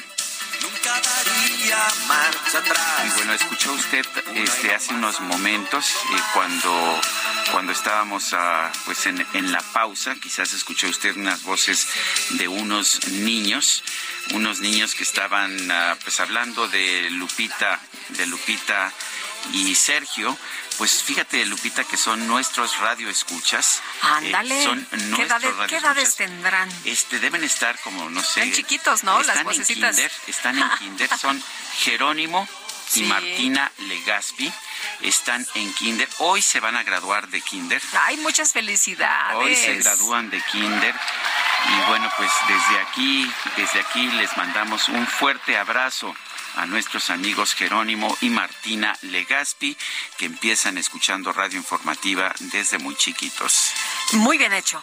Felicidades a los papás y qué bueno que me- A don Alejandro Legaspi. Sí, qué bueno que nos dices, mi querido Sergio, para este moderarnos un poco. Ah, bueno, muy bien. Modera tu lenguaje. mi Moderarnos un poco, ya que tenemos que es clasificación familiar. Bueno, vámonos a los mensajes. Nos dice una persona de nuestro auditorio, se me hace impresionante el deseo de poder que ostentan todos los candidatos a la presidencia de Morena, sin mencionar el gasto de recursos públicos para financiar sus campañas, aún en tiempos que no son ni de precampaña, Jesús Pineda. Nos dice otra persona, hola Sergio y Lupita, buenos días. Eh, le mando un, les mando un saludo desde Tuxtla Gutiérrez, Chiapas. Mi nombre es Israel Olvera Manso. Se me hace incongruente lo que menciona el diputado de Acción Nacional, ya que las reuniones de Lorenzo Córdoba con el PAN no lo tomaban como riesgo a la democracia y ahora se reúnen con el presidente de la República y se incomodan. Hola, buenos días. Paulino Garza les saluda desde Monterrey, Nuevo León. A esta hora ya 30 grados. Uf. 30, pues ¿qué hora es? Son las ocho y media apenas. Sí, ya apenas 30, no, qué 8:36. barbaridad. Qué cosa, este, pues eh, dice día despejado con mucho sol. Sí es lo que nos han alertado, ¿no? Que las temperaturas también el día de hoy estarán muy, muy eh, fuertes y bueno, en algunos lados 40 grados. Bueno, pues en otros temas, ante amenazas recibidas, la alcaldesa de Tijuana, Montserrat Caballero Ramírez, va a vivir en el cuartel Morelos del 28 Batallón de Infantería. Esto después de una recomendación de la Guardia Nacional. El propósito es proteger su vida. Montserrat Caballero, alcaldesa de Tijuana, está en la línea telefónica. Alcaldesa, gracias por tomar nuestra llamada. Eh, es, me parece que esto debe ser un sacrificio fuerte para su vida y su vida familiar. Cuéntenos por qué tomó esta decisión. Muchísimas gracias. Eh, Sí, buenos días. Bueno, el tema principal es la seguridad y no de su servidora expresamente, sino de los ciudadanos tijuanenses, porque hablaba usted hace unos momentos de, de que todos están encampañados y es real, es real. ¿Dónde están los presidentes y dónde están los gobernadores dando resultados? Entonces, hablamos de la falta de coordinación, fue una sugerencia y la acepto para demostrar la coordinación que, que existe con el ejército, la confianza, y también seguir dando resultados como lo es 1.700 armas decomisadas de las calles. Somos la policía municipal que más armas ha decomisado, entre otras cosas que, ya le mencionaré. Eh, Montserrat, eh, cuéntenos qué fue lo que de plano ya la gota que derramó el vaso y que hace que usted tome esta decisión. Eh, bueno, diferentes pancartas, un atentado a mi escolta, la detención de unos de unos hombres que dijeron venían, venían, este, venían por por una mujer y su escolta. Luego entonces, este, las pancartas y demás me llevan a la determinación de vivir ahí. Como yo soy mujer, dicen, es una cobarde, pero no estaré escondida ahí, despacharé en la calle, seguiré yendo a las colonias y determino esto para entonces tener un trato directo con las Fuerzas Armadas y que sigamos trabajando dando resultados. Lamentablemente, nuestras detenciones, este, pues muchas veces salen libres los criminales, entonces estas 1.700 armas tenían dueño, estas 1.700 armas tuvieron detenidos y hoy por hoy no sé a quién atribuirle pues estas estas amenazas. Eh, Montserrat, usted ah, señaló hace algunos días que pues que hacía responsable al propio fiscal de justicia de Baja California, Iván Carpio Ramírez, de lo que le suceda a usted y a su familia. ¿Por qué? ¿Por qué puede ser el responsable de eso? Bueno, hablábamos de los diferentes órdenes de gobierno. En este momento la gobernadora ha estado en mucha comunicación conmigo y antes, hace unos meses, aseveré que, que, que pues la ciudadanía y su servidora, pues las fuerzas, la Guardia Nacional, etcétera, pasaban sin pena ni gloria, cambiaron esos elementos y hoy con los resultados que tenemos, pues nos es preciso saber qué detenciones, de las detenciones que yo he tenido, que son alrededor de, de 65 homicidas, cuáles sí fueron a proceso, cuáles no. De las 1.700 armas necesitamos saber cuáles, a, a qué células eh, pertenecen cada una y si están relacionadas con otros homicidios. Porque si nosotros los detenemos, detenemos, estas personas salen, pues obviamente están enojadas, ¿no? Y para esto, pues yo exigía, exigía información por parte de la Fiscalía. Que entiendo, se tienen que mantener en secrecía muchos detalles, pero si no trabajamos en coordinación, pues no vamos a lograr resultados. Eh, Montserrat, ¿ya está viviendo usted en el cuartel de, en el 28 Batallón de Infantería, en el cuartel Morelos, el día de hoy? ¿Ya está usted ahí? No, no estoy todavía ahí, estoy pasando mis cosas, estoy cambiando mis cosas, estoy, estoy, este, ya, ya cambiándome, no viendo los detalles de, de, de, la mudanza propiamente. Eh, ¿Le dijeron a usted que era una recomendación? Eh, eh, ¿Quién se lo dijo? ¿La Guardia Nacional directamente ante la situación que está eh, atravesando? Efectivamente, el gobierno federal lo sugirió y yo acepté la sugerencia precisamente para demostrar que estamos en coordinación con ellos, que son confiables, confío mi vida en ellos y también para asegurarles a los ciudadanos que no es una seguridad sobre una persona que es Montserrat, es sobre la presidenta municipal que resguarda la, la seguridad de todos los ciudadanos. Tijuana ha tenido periodos en que se vuelve muy violenta y después se tranquiliza y luego se, se pone otra vez violenta. Tengo entendido que, pues, que ha tenido un, bastantes problemas en los últimos tiempos. ¿Qué está pasando por allá en Tijuana? ¿Por qué estamos viendo un resurgimiento de la violencia? Efectivamente, nosotros recibimos esta ciudad en el primer lugar de violencia nacional. Ahorita hemos pasado al quinto lugar. No, no es honroso, pero, pero vamos teniendo avances. ¿Qué sucede? Es una frontera y es la, la frontera más transitada del mundo, señor. Entonces tenemos trata de personas, bandas bandas de trata de personas no solo no solo mexicanas hemos tenido bandas rusas pasaron por aquí trece mil ucranianos deshabilitamos un campamento el Chaparral su servidora lo hizo al inicio de su administración entonces es una ciudad que contempla muchas rutas para la criminalidad con estos resultados que hemos que hemos estado dando, que no es la tarea completa, pues demostrados que demostramos que vamos avanzando. Tan es así que las amenazas surgen y como su servidor es mujer, pues dicen es una cobarde, eh, siendo que soy la, la, mujer que más armas ha decomisado en las últimas tres administraciones, tres juntas. Eh, Monserrat, decía usted, no me voy a esconder, no voy a estar aquí encerrada, voy a, seguir trabajando, voy a seguir haciendo mis tareas. ¿Usted va a salir del, del, cuartel, va a tener reuniones en la calle, va usted a tener escoltas de la Guardia Nacional o cómo va a ser su vida a partir eh, Claro, claro, efectivamente. Yo tenía muchas escoltas a partir del primer atentado. Generalmente traía lo mínimo, lo mínimo. pero a partir del atentado me pusieron más escoltas y entonces determiné que no puedo tener tantos elementos conmigo, los elementos deben estar en la calle trabajando. ¿En qué situación me siento vulnerable? Cuando su servidor está sola en casa. ¿Cuándo estoy sola en casa? Por la noche por la noche. Entonces, por eso decidí ir, ir a dormir tranquila al cuartel. Técnicamente voy a dormir ahí porque mis actividades las seguiré haciendo en, en mi despacho y en las colonias. Montserrat Caballero, alcaldesa de Tijuana, gracias por conversar con nosotros. Muchísimas gracias por el espacio.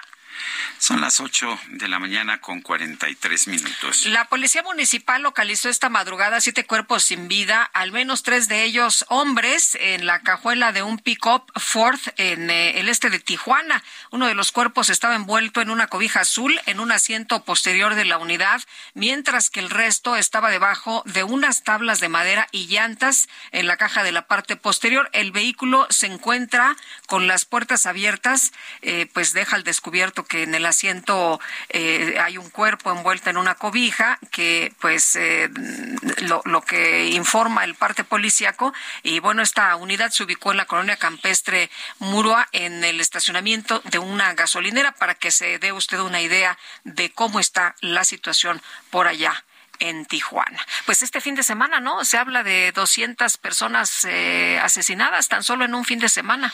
Imagínate, son cifras que pues que vuelven imposible decir que, que, se está logrando un triunfo en contra de la violencia.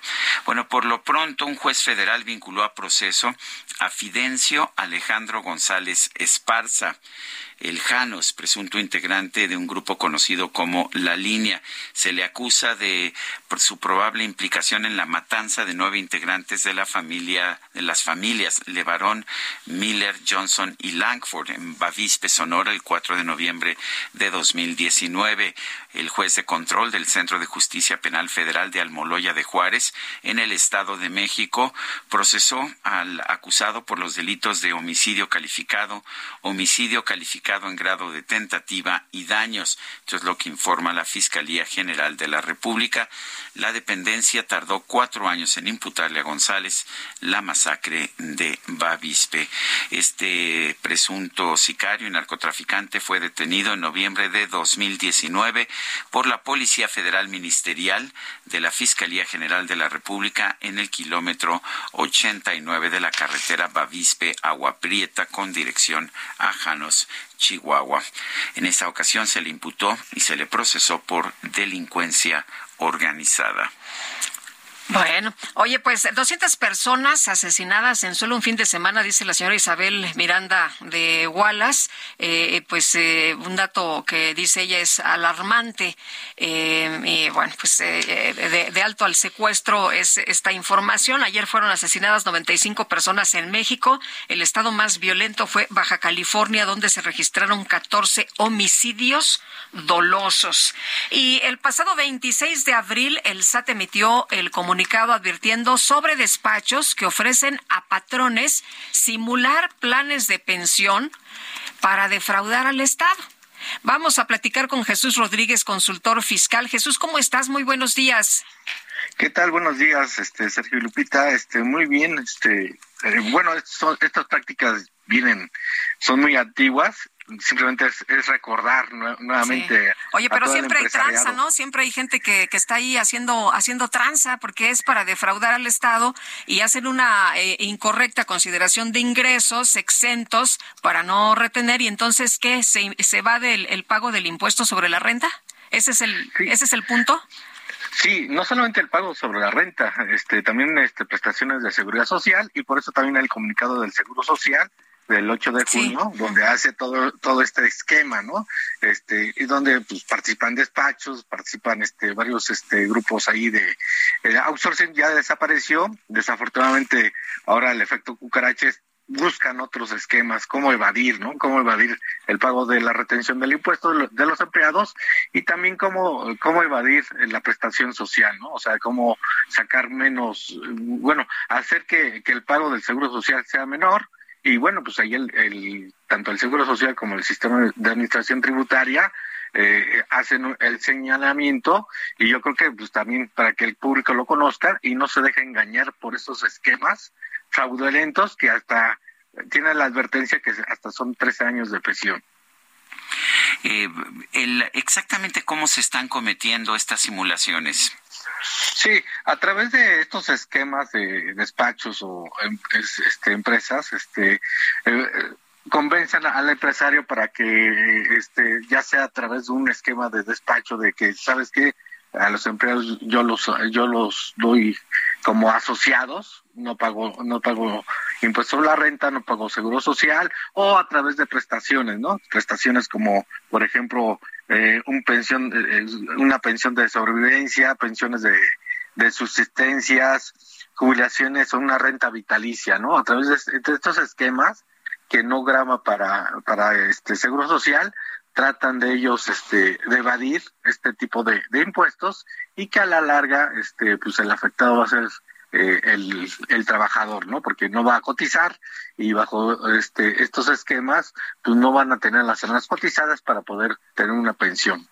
Oye, hay empresas que pagan eh, aparte, no te pagan en la nómina una parte y luego pagan al, al, al, empleado eh, otra parte eh, este, de manera distinta. ¿Esto también es, es un abuso? ¿Esto también se puede considerar ilegal?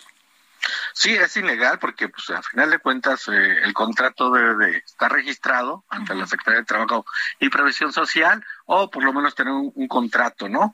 Este, en caso de que, no, de que el esquema sea de que te pagan una parte por nómina y otra por fuera en efectivo, pues ahí ya se está cometiendo el fraude y pues aquí el afectado es el empleado, o sea, porque el empleado a la larga eso que le pagan en efectivo o que se lo pagan por otra parte, no va a formar parte de su salario y que cuando se quiera pensionar, pues no, no. La pensión va, a, ser muy bajita, ¿no? Sí, o en dado caso no va a llegar a su pensión. Sí, tiene que cotizar más o tiene que ahorrar más para el retiro ahora, por otra parte, eh, lo que me dicen muchos trabajadores es, bueno, pues sí me metieron al seguro, pero voy al seguro y no me hacen caso, no me dan cita, eh, tengo que estar horas esperando o, me dan una cita para dentro de seis meses. Eh, ¿No es también un problema estar pagando por el seguro social y que, sin embargo, no de los servicios que debería dar? Sí, desafortunadamente, este, en cuestión de de atención sí hay una deficiencia, pues, y más ahorita que eh, sabemos que el INSABI desapareció y pues todos esos que estaban ahí van a aparecer en el Seguro Social. Entonces la carga, la carga de todas estas personas que necesitan servicios, este, pues sí aumenta y la verdad, la verdad sí hay que esperar, hay que, hay, hay que esperar para que sea atendido por Seguro Social, excepto cuando es una emergencia, ¿no? Que sabemos que cuando es una emergencia es de, de este, atención inmediata, pero cuando va para consulta sí, eh, hay gente que tarda tres, cuatro horas ahí, teniendo aún cita, ¿eh? Teniendo cita, como tú bien mencionas, Sergio, en seis meses voy a mi cita y aún así tengo que esperar porque la verdad, la verdad, los médicos están muy saturados. Yo creo que también ahí la demanda es este, tener eh, una plantilla amplia de, médicos para también atender a, toda esta demanda que, la población requiere. Jesús, si cachan a alguien haciendo esta trampa, esta tranza de evadir el pago de impuestos, de este eh, asunto de simular planes de pensión, ¿qué pasa? Eh, ¿Cuál es el castigo? Nos decías 13 años de prisión, ¿ese es el máximo? Sí, es un, sí, porque es, la evasión de impuestos y es fraude.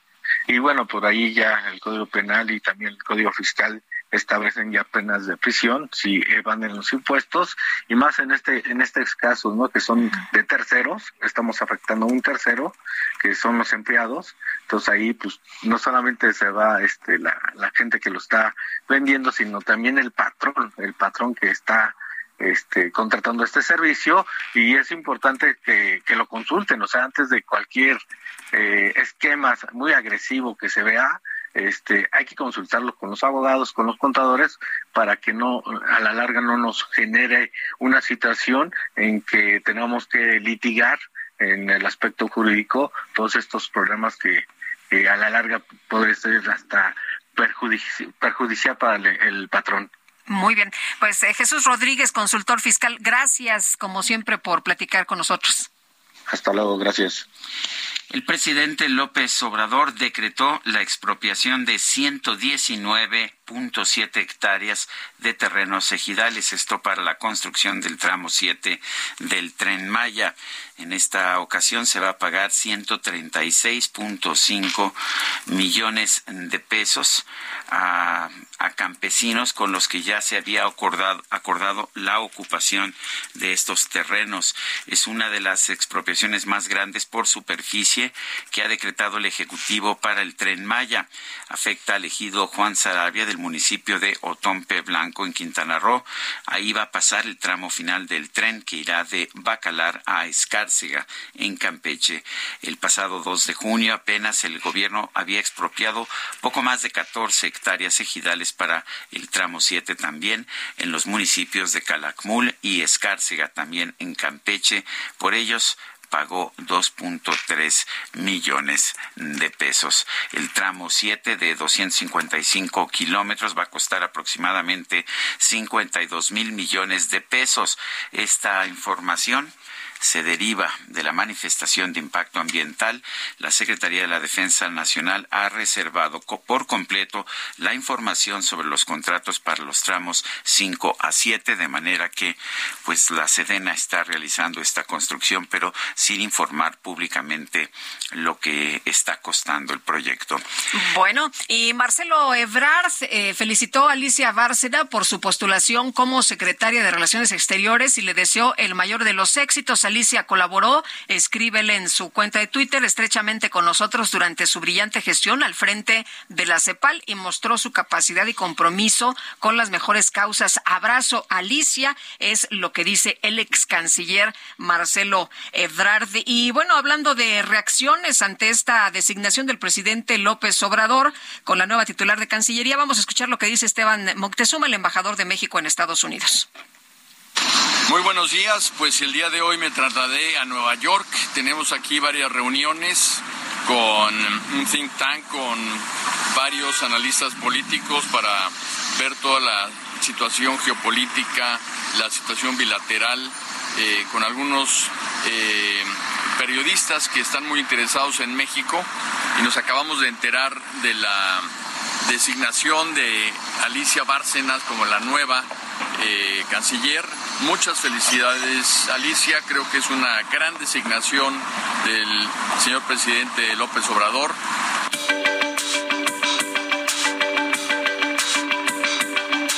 Sergio Sarmiento y Lupita Juárez quieren conocer tu opinión, tus comentarios o simplemente envía un saludo para hacer más cálida esta mañana. Envía tus mensajes al WhatsApp 55 20 10 96 47.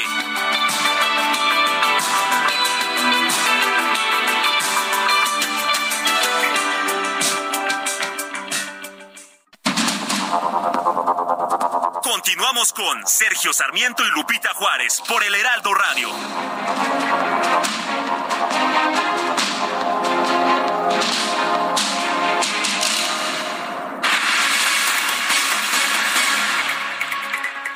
Según la CAINTRA, el 80% de los industriales está preparado para la carta aporte, esta que ha sido pues una pesadilla para muchos transportistas. Jesús Franco López es director de Relaciones Institucionales de CAINTRA. Eh, Jesús Francisco López, gracias por tomar nuestra llamada. Cuéntanos eh, pues qué, tan complicado ha sido el, uso de esta carta aporte eh, y qué tanto se están adaptando los industriales. Eh, muchas gracias por la oportunidad de saludarle, Sergio Lupita. Eh, efectivamente, ha sido todo un reto. Digo, no decimos que ha sido fácil hacer las innovaciones en las plataformas tecnológicas, la capacitación a los operadores y la socialización del tema. Eh, las prórrogas que se han dado nos han permitido hacer estos ajustes pues para ir preparando el terreno y cuando en agosto ya se tenga que implementar y comiencen las sanciones, pues estar lo más preparado posible. Ahora, sabemos que es, ha sido inversiones importantes y es todo un reto aún para la industria grande, para los transportistas formales que operan las grandes cadenas de valor. Aún así permanece un reto muy relevante, sobre todo para el pequeño transportista y para el pequeño industrial, que todavía tiene ajustes pendientes en sus plataformas digitales y en su capacitación. Oye, eh, primero iba a entrar en 2021, ¿no? Luego se pospuso para el 2022. Exactamente, y ahora estamos, ahorita estamos en un periodo sin sanciones y al partir del primero de agosto del 23 ya comenzarían las sanciones para quien no tenga totalmente los datos correctos y validados en la carta aporte. Precisamente estos dos años, vamos a llamarles de prórroga, es la que nos ha permitido avanzar este, con, con inversiones y con este, retos en todas las actualizaciones del sistema. Es una nueva mecánica de operación, es un nuevo proceso, es un nuevo trámite que sí, sí implica reconfigurar procesos desde la base de cómo obtenemos la información. Son 180 datos. No es fácil hacer la integración de todo esto en sistemas tecnológicos y sobre todo cuando llevan varias validaciones de varias diferentes autoridades. Oye, ¿qué, qué, qué, contiene la, la, carta aporte? ¿Qué debe contener? ¿Y, cuáles son estos 180 datos? ¿Dónde, dónde los van a, a tener o, o, cómo los van a presentar? Bueno, primeramente, pues la complejidad de la cantidad ya es en sí misma un reto. Segundo, en una plataforma tecnológica. Son datos en general, son datos desde lo más básico que, podemos mencionar, la ruta, el origen, la dirección del embarcador, la dirección del transportista, el tipo de vehículo, el nombre del operador, la dirección del operador. Eh, ya hay tres bloques de datos. Los datos básicos de origen, destino, tipo de mercancía, de dónde hacia dónde vas, pero hay algunos datos que sí eh, nos preocupan por la alta accesibilidad que pueden tener. Pongo ejemplos. El nombre del operador sería válido, pero el RFC y la dirección del propio operador, aunque esté fuera de distancia, pues ya en manos no apropiadas, eh, pues sí son datos sensibles, el valor de la mercancía, también a cómo está ahorita la inseguridad en las carreteras, nos preocupa mucho la sensibilidad de los datos. Por eso hemos mencionado que adicional del reto de la integración de la, de, de la información y ponerlo en una plataforma digital está en la implementación.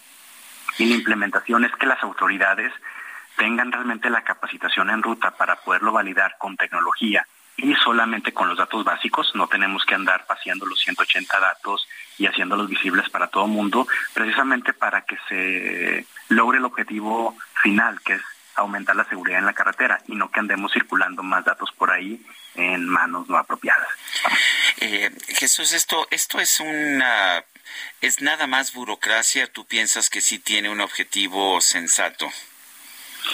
El objetivo conceptual es sensato, que es combatir la inseguridad. Estamos en niveles récord de inseguridad. Solamente la estadística que nosotros tenemos como industriales, estamos hablando de más de 6.500 millones de pesos en mercancías en el 2022 que eh, nos fueron robados y esto es prácticamente un 50% más que el 2021. Entonces, cuando hablamos de combatir este flagelo y aparte el, la ilegalidad, tiene un sentido. Lo que nos preocupa es que nos fuimos muy complejos en toda la información estadística que nos es requerida y mucha de ella ya en manos de la autoridad.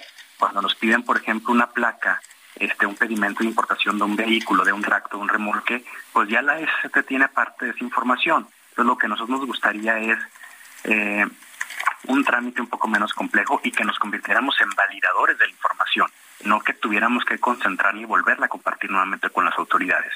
Y ahí es donde está precisamente el reto, porque hay empresas que están este, a manchas forzadas para poder adecuar sus procesos. Y estamos hablando de empresas que tienen departamentos de tecnología, que tienen gente dedicada a la logística y al transporte, pero el 80% fuera del sector industrial que opera eh, carga en México es, uno, es hombre camión o un pequeño transportista y ahí es donde vemos realmente un reto de implementación y nos preocupa que realmente no tengamos nuevos cuellos de botello o nuevas filas de validación en las rutas. Eh, Jesús, eh, nos dices que ya lo han eh, platicado con las autoridades, eh, han hablado de estos temas sensibles de, de la información, pero pues parece que no les han hecho caso, ¿no? Si me remonto al 2021, cuando comenzamos las mesas, porque sí tengo que reconocer que siempre ha habido discusión y ha habido mesas, teníamos por lo menos como que ahí entra cuatro objetivos. El primero era plazo, no podíamos hacer un cambio tan radical porque en ese momento era de mayo para junio. Y ya los dos años pues nos demuestran que sí hemos hecho consideraciones de postergar la implementación, por lo menos con sanciones. La segunda era que no toda la carga es factible de esta regulación y hablo de la carga local, la carga de las ciudades, la carga de la tienda de la esquina, la carga de paquetería, la carga del agua que va hasta la casa habitación. Entonces pusimos en la mesa el que esto iba para la carga federal en las carreteras federales, sobre todo en el comercio internacional, y quitar la carga local, la carga del, del pequeño vehículo y afortunadamente eso, eso sí nos hicieron caso. El segundo tema era empatar totalmente el proceso con los trámites de comercio exterior, de importación y de, exportación. Eso ya se logró. Y el último, eh, la última petición es la que no hemos todavía, digamos, seguimos trabajando en ella, que es hacer un proceso más simple, mm, este, menos complejo, eh, con aplicaciones que inclusive la autoridad quedó de poner en manos del transportista y que cuidemos mucho la información para que no ande circulando y no eh, caiga en manos malas, en manos eh, inadecuadas. Esto de simplificar el proceso, estamos insistiendo en ello y eventualmente tendremos que llegar pues a un punto de encuentro.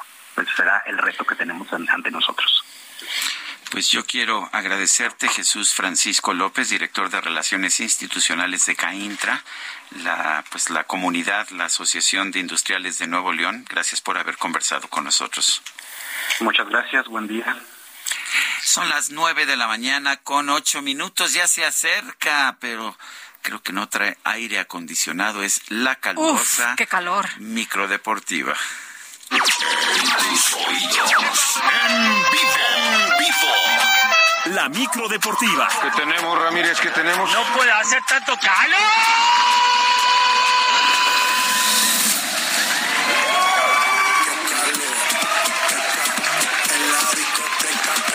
Pues sí, está dura la calor, 18 grados a esta hora aquí en este pues en esta cabina, mi querido Julio. ¿Cómo estás? En esta cabina la verdad está bien sabroso porque tenemos el aire acondicionado. Exactamente. ¿Cómo estás, Lupita, Sergio? Muy, buenos días. Qué gusto saludarles. Si a eso le sumamos que ya se nos descompusieron dos ventanas. No. No, no las hemos podido abrir y eh, hemos andado fallones en la cuenta y hemos tenido que subir gente de más. Hay que reconocerlo. Entonces vamos apretadones. Entonces es transporte, masaje y sauna por sí, el mismo precio. Sí, sí, sí, por el mismo precio. Y entonces, pues sí, la verdad es que nos declaramos culpables de elevar la temperatura dentro de la microdeportiva. Por supuesto que es un calor. Hay que tener cuidado porque los cambios bruscos de temperatura están afectando a muchas personas. Es decir, uno viene del calor, entra uno al elevador y está el aire acondicionado, entonces está, hay que tener cuidado. Pero bueno, en fin, los que a los que les faltó calor fueron los de Miami. Perdieron el día de ayer ante los Nuggets de Denver, que son los campeones del básquetbol de la NBA, de la mano del serbio Nikola Jokic, que por cierto fue elegido el jugador más valioso. Estos Nuggets conquistaron su primer título allá en la NBA ante 19.500 aficionados que se dieron cita en la Ball Arena. Los Nuggets vencieron 94-87 al calor de Miami en el juego 5 de esta final y finiquitaron la serie 4 juegos a 1. En este juego definitivo, Jokic sumó 28 puntos, 16 rebotes y 4 asistencias. Denver gana el trofeo Larry O'Brien en su primera oportunidad, en su primera final para los Nuggets y su primer título. Se reportan varios disturbios allá en la ciudad de Denver, pues en las famosas celebraciones por este, este campeonato, el primero de los Nuggets en la NBA. Bueno, y debido a una lesión en el hombro, el portero Carlos Acevedo causó baja de la selección mexicana de fútbol de cara al duelo contra los Estados Unidos este jueves en las semifinales de la Nations League y lo que será la Copa Oro de la CONCACAF. El arquero del Santos Laguna será sometido a una operación tras las molestias que sintió en el calentamiento previo al duelo contra Camerún el pasado fin de semana. José Antonio Rodríguez de los Cholos de Tijuana regresa a la concentración para ocupar su lugar. Se cuentan pues prácticamente las horas para este duelo entre México y los Estados Unidos. Este sí ya oficial de la Nations League y la verdad es que puede marcar el futuro del técnico Diego Coca. Y fue presentado de manera oficial Juan Carlos Rodríguez como nuevo presidente de la Federación Mexicana de Fútbol. La Asamblea General aprobó la nueva estructura administrativa por lo que arranca una nueva etapa. La llamada bomba dio a conocer algunos detalles de lo que será su nuevo trabajo al frente de la Femex. Lo que te garantizo es que nos vamos a meter a fondo en todas las oportunidades que existen hoy en cuanto a relacionamiento entre los dueños. Mi chamba es alinear los intereses de todos. Mi chamba es alinear la forma de trabajo de las elecciones nacionales. Mi chamba es tratar de traerle mucho más dinero al, al, ecosistema para que ese dinero fluya a los equipos, al desarrollo de jugadores, al, al sistema de capacitación. Cuida tu chamba, es tu último día, no le echas ganas. Y así quieres papeles, no. En fin, bueno, sí, hay que cuidar la chamba en la Femex. Ay, ay, ay. Sí, la estructura la completa el ex pentatleta Ibar Cisniega como presidente ejecutivo del organismo. Se hicieron también la presentación de Andrés Lilini como director de las elecciones con límite de edad. En fin, la verdad es que la Food con nueva estructura, ojalá ahora sí funcione porque prometen un montón de cosas y se queda siempre en lo mismo. Posterior a esta conferencia fue presentado el llamado balón Tempest con el que se jugará la próxima campaña en el torneo local. En el marco de este evento, Miquel Arriola, presidente ejecutivo de la Liga MX, defendió la League's Cup que enfrentará a todos los equipos mexicanos de primera división contra los de la MLS de los Estados Unidos. Destacó que con la llegada de Lionel Messi al Inter de Miami, este torneo cobrará mayor relevancia ya que será oficial y ayudará al crecimiento deportivo. La primera y más importante para el aficionado, que entre las ligas se genere una competencia de nivel con jugadores como Messi, con jugadores como los que tenemos en México, como Guiñac, como todas las grandes figuras. Imagínate que entre MLS y la Liga MX, en el pasado Mundial de Qatar, aportamos alrededor de 60 jugadores. Hace calor, yo estaba esperando que Bueno, la League's Cup que parará el torneo local prácticamente un mes para enfrentar a estos equipos mexicanos contra los de los Estados Unidos. En más de balompié local, arribó a nuestro país el atacante brasileño Moisés Vieira para reforzar el ataque de Cruz Azul, el sudamericano que viene del equipo Fortaleza de su país, se convierte en el cuarto refuerzo de la máquina, reconociendo que sí conoce la historia de su nuevo club, al que espera entregarle muchos, muchos goles. En el balompié internacional, a través de un correo, el atacante francés Kylian Mbappé informó a su club, el Paris Saint-Germain, que no continuará con ellos al final de su contrato. La firma del jugador llega a su fin en junio del 2024 y ya no renovará. El año anterior Mbappé llegó a un acuerdo pues, prácticamente milagroso con el cuadro parisino cuando su traspaso al Real Madrid prácticamente se daba por un hecho. Así es que dicen que no, no continuará Kylian Mbappé con el PSG. Y los Atléticos de Oakland sorprendieron cuatro carreras por tres a las mantarrayas de Tampa Bay en actividad del béisbol de las grandes ligas.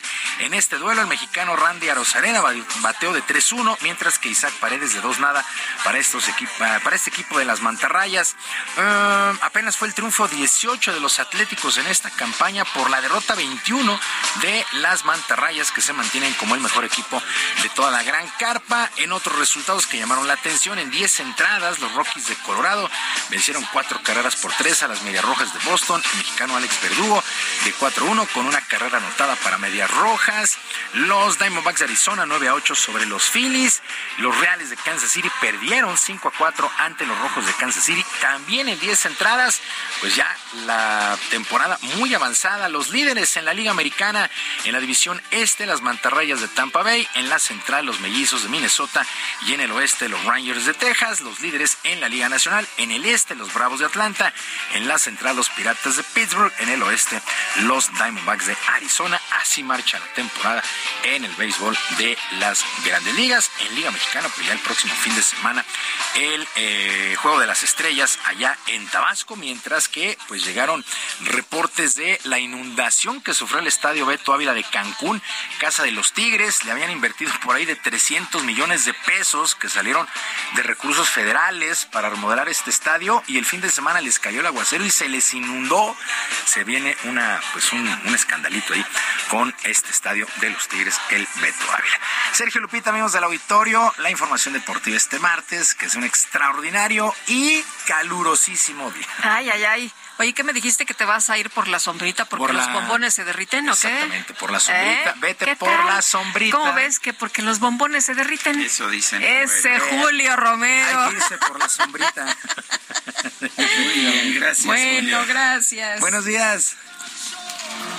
Aquí en la playa siento tu cuerpo vibrar cerca de mí. Es tu palpita, es tu Son las nueve con diecisiete con nosotros, Mónica Reyes. ¿Cómo estás, Mónica? ¿Qué nos tienes hoy? ¿Qué, nos, ¿Qué tenemos hoy? Pues interesante. Vamos a hablar un poquito del futuro y te felicitamos por Antonio. Ah, por lo de Sergio Antonio. Está bien. Me sumo esas felicitaciones. Nada más que es falso lo que dicen. No soy el santo del amor. No soy ni santo ni nada. ay, ay, sí. Ay, Lupita, es no, bueno, yo, yo tengo otros datos. Bueno, pues entonces vamos a platicarles, amigos. O sea que sí soy santo. Este no. No, no, no. Ah, era, era otro. ¿Quién sabe qué? Yo sé que sí eres santo. Sí, ¿verdad? Sí, eres santo de mi devoción, ¿no? bueno, ¿qué nos tienes? Que creo que... Gracias. Gracias, gracias, amigos del Heraldo Radio. Muy buenos días, igual a ustedes, Sergio Lupita. Pero yo les quiero preguntar, ¿ustedes ya saben quién los va a mantener en el futuro? Pues si están pensando que serán sus hijos, que nos casaremos con un millonario, millonaria, o que encontraremos un tesoro que creen que no, que somos nosotros mismos los responsables de asegurarnos una buena calidad de vida en la vejez. Hay que ahorrar en nuestra afore, no lo que nos sobre, sino destinarle un pequeño porcentaje, pero fijo. No esperemos a ser viejos para ocuparnos de nuestro retiro, hay que hacerlo desde ya y veremos cómo nos cambia la vida. Ahora que ya sabes que tú eres quien se va a mantener en el futuro, ¿Cuándo? A ver, dime, ¿cuándo empiezas a ocuparte de tu retiro? ¿Quieres que alguien te dé más información? Entra a la página de la CONSAR, www.gov.mx diagonal CONSAR, o llama a Sartel al 55 13 28 50 00. Que tu ahorro de hoy asegure tu retiro y para ello cuentas con tu cuenta Afore. Ahora sí, regresamos con ustedes. Gracias, Mónica. De nada. 9 con 19, vamos a un resumen de la información más importante.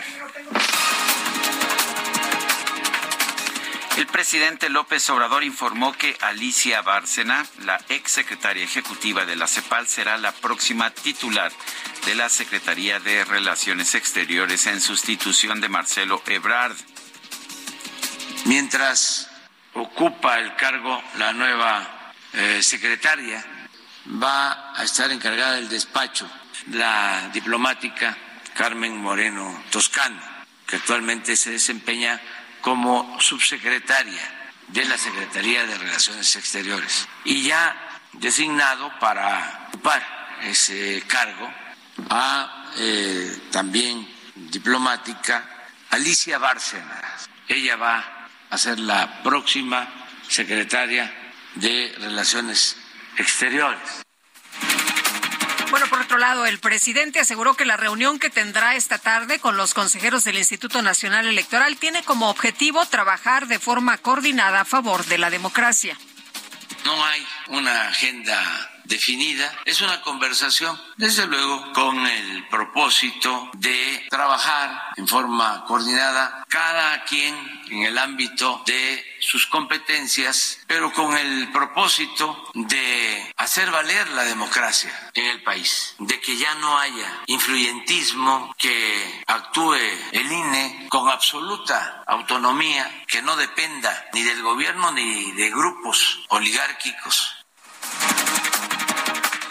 el secretario de Seguridad Ciudadana de la Ciudad de México, Omar García Harfush, ofreció una disculpa pública por la detención indebida de Gustavo Fabián, quien el pasado 2 de mayo fue acusado por policías capitalinos de realizar un ataque con arma de fuego en la alcaldía de Azcapotzalco.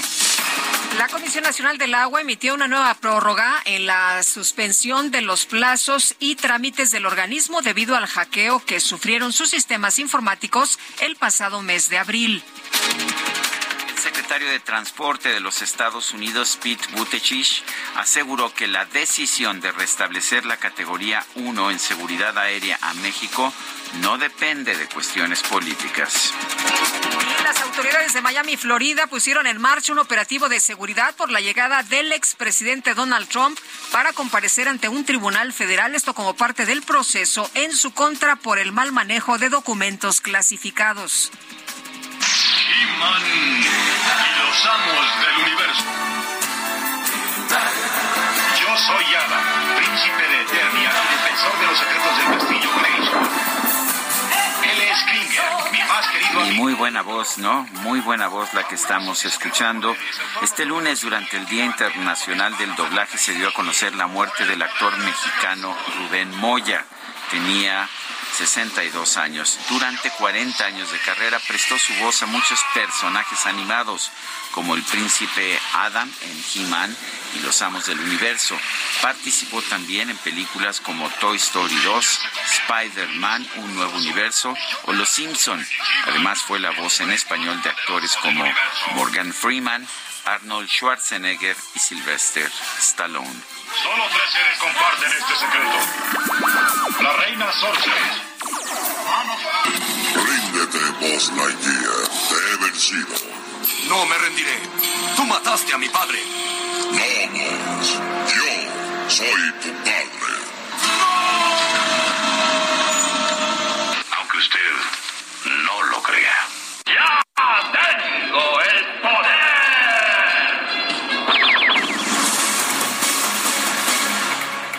Pues descansa en paz esta eh, sí genial este y magnífica no nada más voz sino esta interpretación de cada personaje que muchos recordamos con mucho cariño desde nuestra niñez.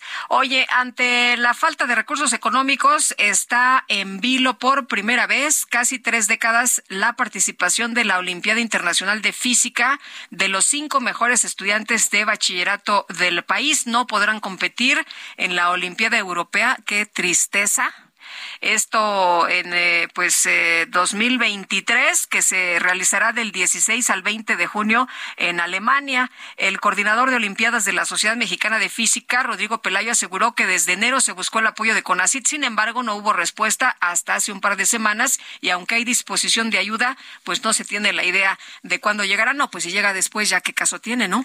Este, el que financiaba las actividades de la Olimpiada Mexicana de Física con más de tres décadas de historia era CONACIT, pero pues ya no hay no hay dinero y se precisa que actualmente están buscando financiamiento eh, que la selección nacional acuda a la Olimpiada Internacional de Física que se va a llevar en Tokio, se va a llevar a cabo en Tokio del 10 al 17 de julio. Son las nueve con veinticuatro, vamos a una pausa y regresamos. La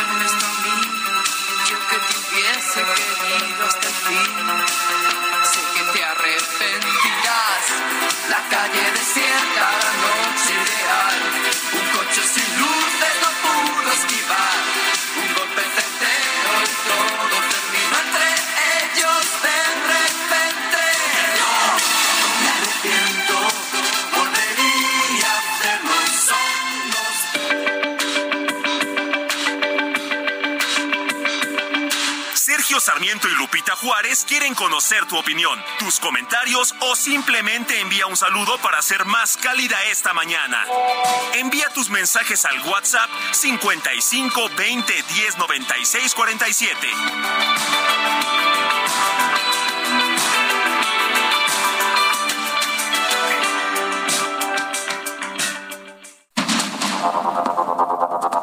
Continuamos con Sergio Sarmiento y Lupita Juárez por el Heraldo Radio.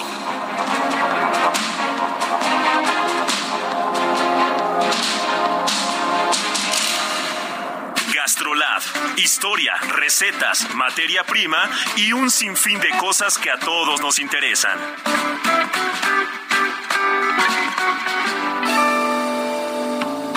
Hola amigos del Heraldo Radio, soy el chef Israel Arechiga de Gastrolab y hoy traigo una receta muy particular que estoy seguro que nuestros amigos veganos o vegetarianos van a disfrutar. En este caso vamos a hacer una hamburguesa de portobelo, que la particularidad es que el portobelo lo vamos a freír. Entonces, ¿qué es lo que vamos a necesitar? Requerimos dos piezas de portobelo, un cuarto de taza de harina, un poquito de ajo en polvo, es importante porque le va a dar mucho sabor al portobelo. También vamos a necesitar media taza de leche vegetal, puede ser de coco, de almendro de soya, un poquito de pimentón en polvo o paprika, media taza de panko y aquí viene la parte importante de los ingredientes particulares. Vamos a necesitar pan para hamburguesa vegano, queso vegano y por último ketchup, mayonesa, mostaza, lechuga, tomate y cebolla y el resto. Ya saben que en gastrolabweb.com vamos a tener la receta de esta hamburguesa vegana de portobelo que va a estar muy crujiente y rica. Buenos días, Sergio Lupita. Muchas felicidades por su programa, por mantenernos informados. Ahorita escuchando al, contador que habla sobre el problema del seguro social y las malas prácticas, el gobierno es uno de los primeros que practica de esa manera. Cuando contrata gente de confianza, les da el salario mínimo y por fuera les dan un bono o, un, un ingreso extra. El día que el día que termina la contratación con esas personas, lo único que pasa es que si tienen una pensión es con el salario mínimo. Muy injusto y fuera de la ley, creo yo. Gracias. Excelente día, Sergio Lupita. Yo recuerdo que todos los que ahorita son llamadas corcholatas decían que la prioridad era estar sirviendo para la nación y iban a mantener estos cargos aunque hubiera precampañas para la presidencia. Pero pues como el interés siempre es lo más importante ahora, lo que más importa es inscribirse para contender por ser el candidato de Morena y así olvidarse de realmente para lo que fueron elegidos o asignados en el caso de los secretarios y secretarios. Saludos, José Juan Guerra.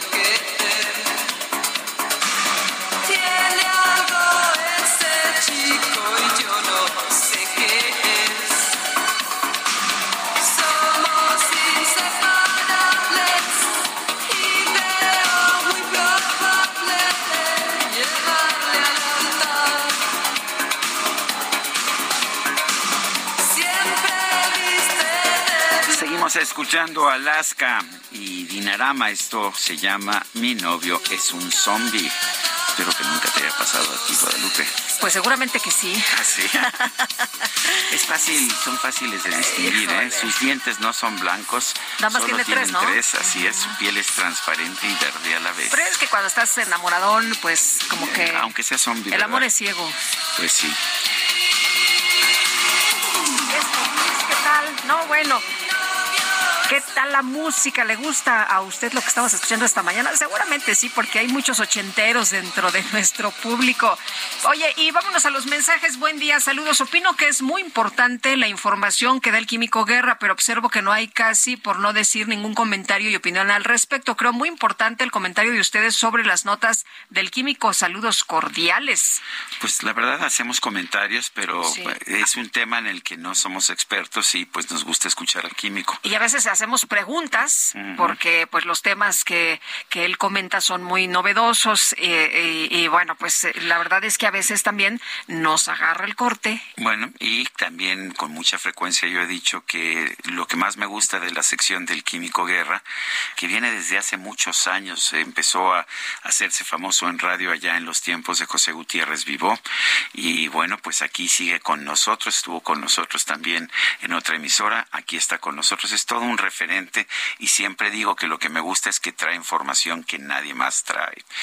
Nos dice otra persona, díganle a la alcaldesa de Tijuana que la ciudad ya no es la más violenta del mundo porque otras de México la superaron, no porque la criminalidad mejoró.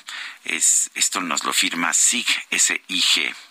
Eh, otra persona nos dice, buenos días, Sergio Lupita, ¿qué opinan? Que en el gobierno federal hay un salario base que es bajo y se complementa con compensaciones, ¿qué tal? Que no se toman en cuenta para la cotización del FOBISTE y mucho menos para la jubilación.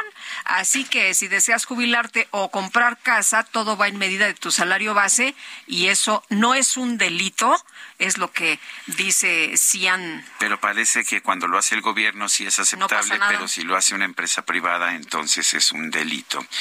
Son las nueve con treinta y seis por amenazas de grupos de delincuencia. La alcaldesa de Tijuana, Montserrat Caballero, con quien acabamos de hablar, está siendo protegida por fuerzas federales en un cuartel militar. Esto lo dijo hoy en la mañana el presidente López Obrador en el Salón Tesorería del Palacio Nacional. El jefe del Ejecutivo Federal expuso que desde hace dos semanas la alcaldesa Montserrat Caballero decidió mudarse a las instalaciones militares en Tijuana. Se le está protegiendo ya desde hace como 15 días porque sí ha recibido amenazas y se decidió protegerla. Se habló con ella, se llegó a ese acuerdo de ayudarla, protegerla y lo vamos a seguir haciendo. Vamos a ver cómo evolucionan las cosas, siempre tomando en cuenta su opinión.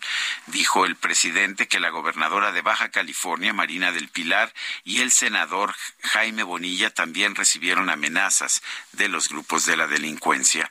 Fue una amenaza para la gobernadora, para la presidenta municipal y para el senador Bonilla. Así fue y no se tienen muchos elementos, pero es mejor prevenir que lamentar de grupos de la delincuencia en los tres casos en los mismos momentos y términos, es lo que dice el presidente Andrés Manuel López Obrador esta mañana.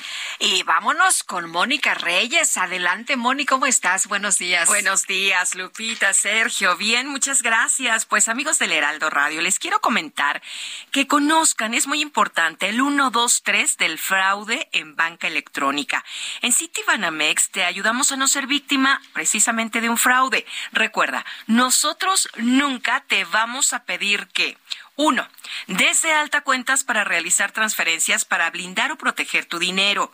Dos, compartir claves de tu NetKey, códigos que recibas en tu celular o escanear códigos QR.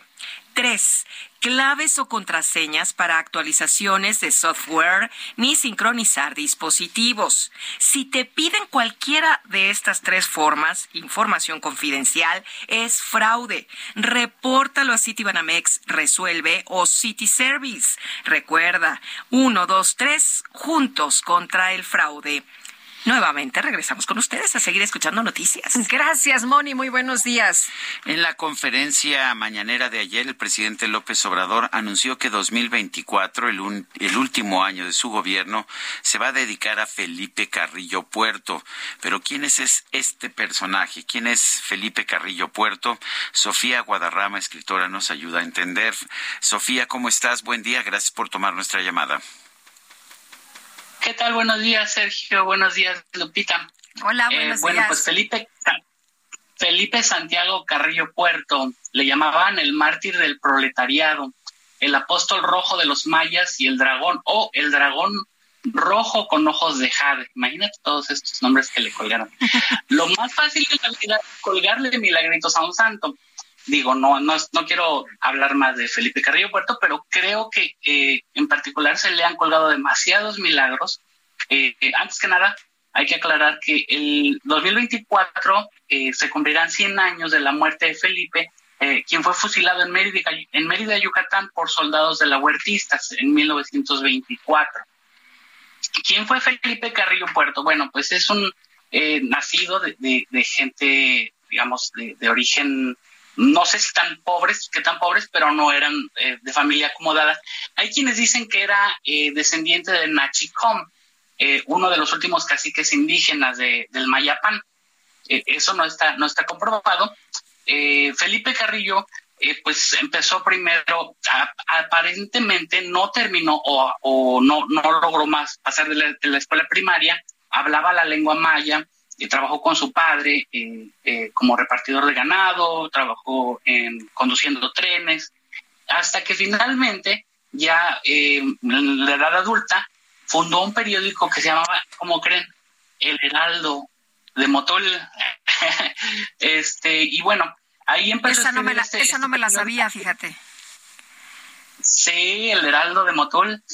Y este, con este periódico que publicaba cada dos semanas se empezó a, convertir en un crítico muy severo del, gobierno y a veces estos gobiernos que no les gusta que, que, los critiquen, pues eh, entonces al parecer lo intentaron matar y en defensa propia se o sea, lo mató al, al, a quien lo quiso matar y por lo tanto fue a dar a la cárcel. En este, en este episodio él estaba eh, apoyando al candidato independiente Delio Morena Cantón, que quería ser gobernador de Yucatán, eh, y que estaba este, contra eh, José María Pino Suárez, que también todavía no era, no era, eh, no habían ganado, digamos,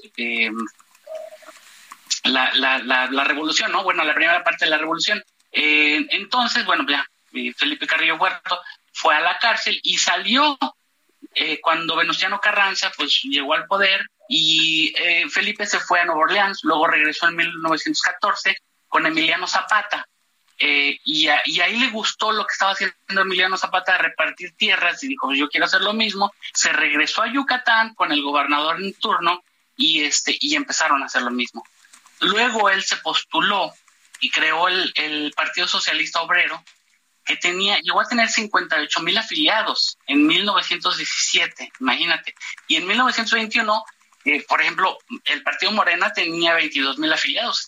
O sea, el Partido Socialista llegó a tener más del doble que Morena actualmente en Yucatán. Fue electo diputado federal en 1920 y luego ya ganó las elecciones con el 94% de los votos. No hubo fraude, ¿eh? 62.801 votos. Y en su primer discurso como gobernador lo hizo en lengua maya. Promulgó muchas leyes, entre ellas la expropiación, pero no tocó las tierras de Edward Thompson, esto voy a abordarlo un poquito más adelantito, pero bueno, repartió 667 mil 835 mil hectáreas a 30 mil familias.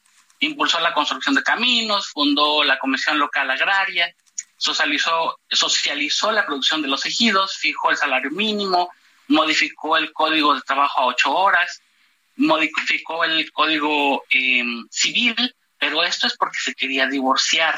o sea, eh, facilitó el divorcio, pero se quería divorciar porque estaba enamorado de una norteamericana periodista llamada Alma Reed, de la cual este pues no sé si, si, quieren que abordemos este tema. Sí, porque también Peregrina, que es este, la emblemática canción de la trova este yucateca, también cumple 100 años, ¿no?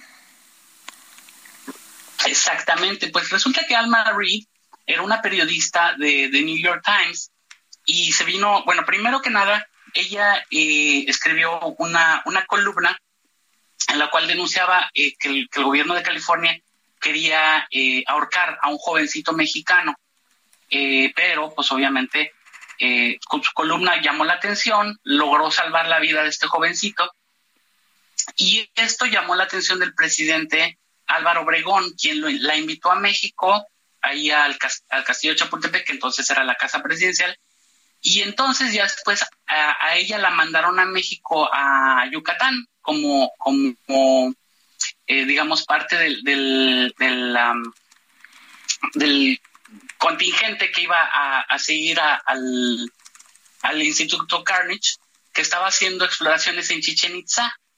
Cabe aclarar que Chichen Itza en ese tiempo era propiedad de un norteamericano llamado Edward Herbert Thompson, quien eh, cuando se enteró de la existencia de, todas las maravillas que había en Yucatán, eh, despidió a un amigo senador que le dieran el, cargo de, cónsul en México para poder venir, porque él era el principal agente del Peabody Museum de Harvard.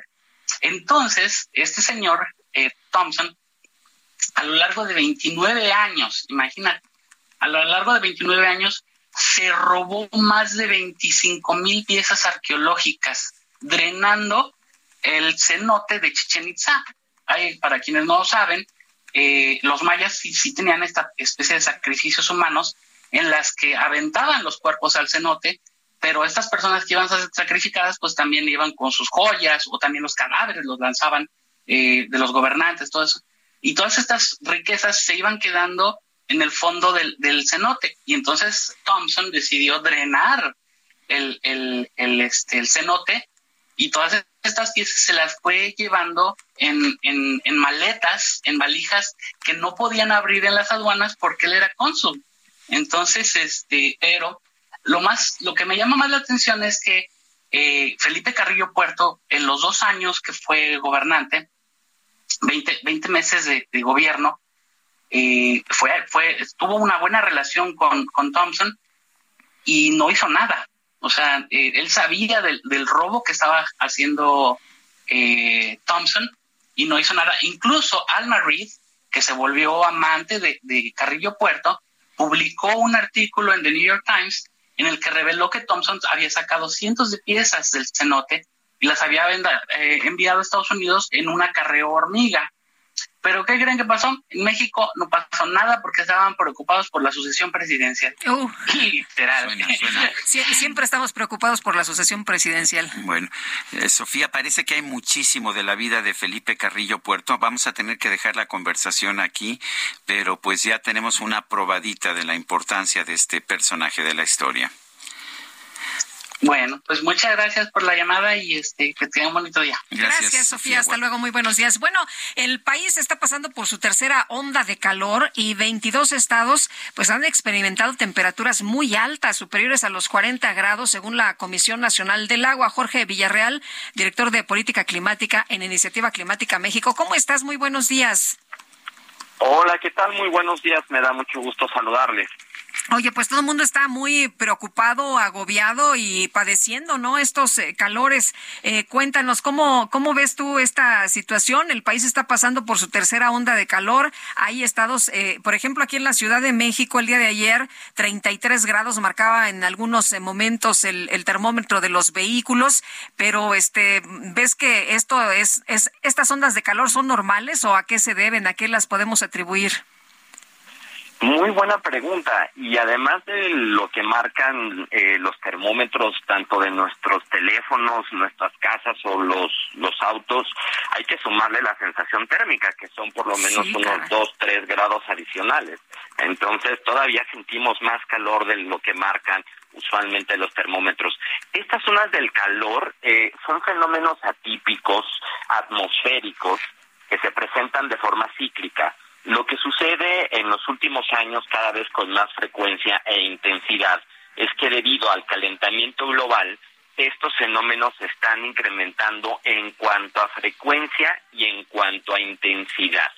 Son fenómenos meteorológicos o atmosféricos normales, para ponerlo entre comillas, y se ocasionan cuando las presiones atmosféricas son altas eh, y eso genera que haya menos humedad, haya menos nubes y por lo tanto hay una mayor radiación eh, solar y por lo tanto tú tienes esta, eh, evidentemente tienes más temperaturas en una zona determinada en comparación con los promedios de la temperatura en la misma región con épocas pasadas. Por eso denominamos que es una onda de calor.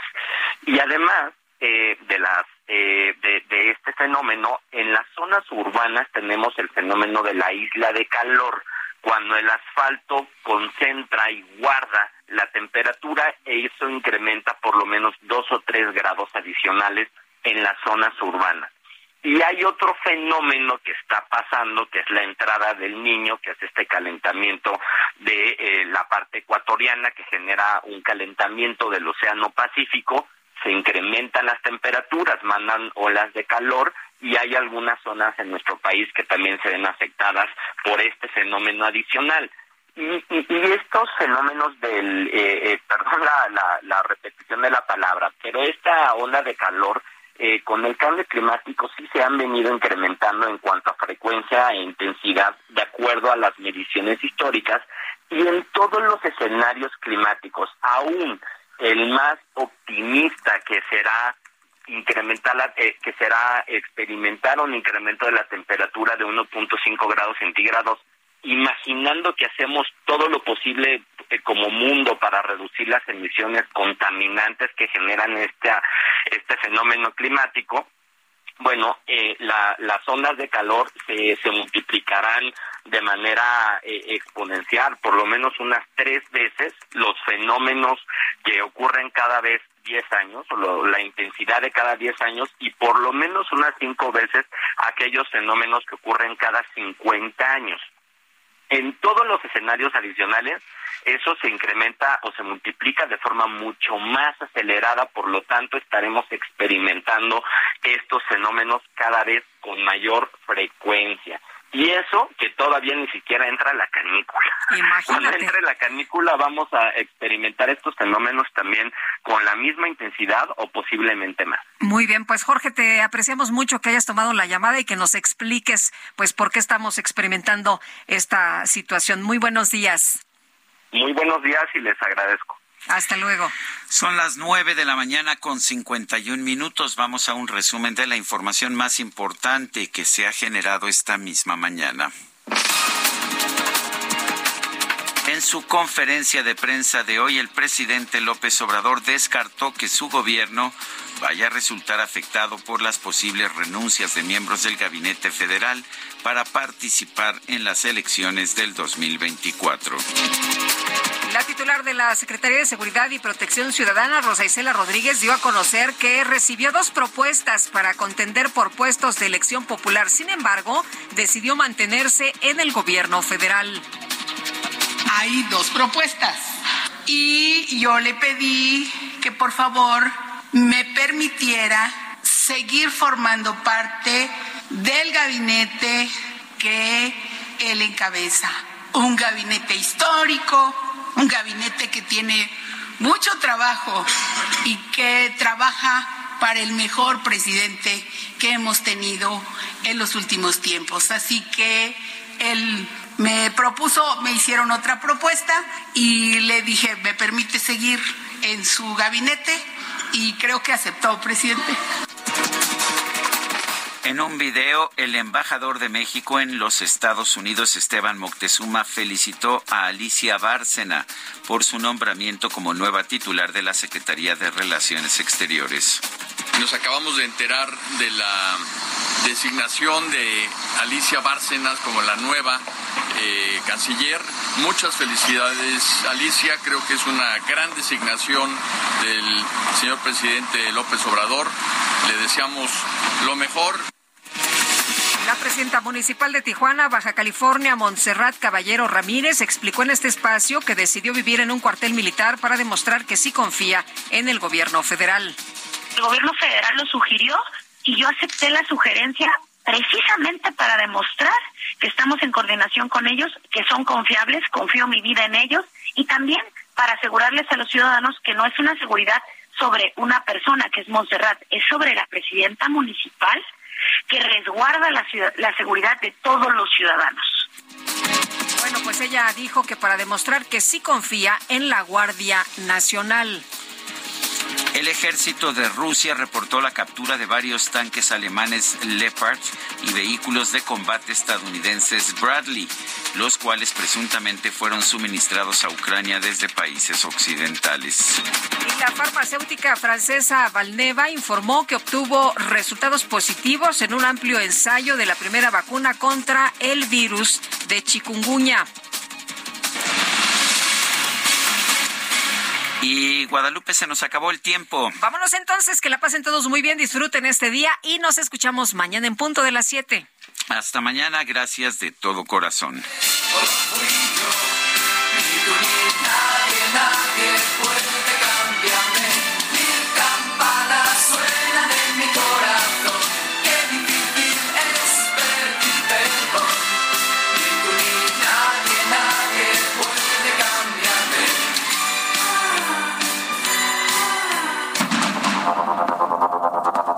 Heraldo Media Group presentó Sergio Sarmiento y Lupita Juárez.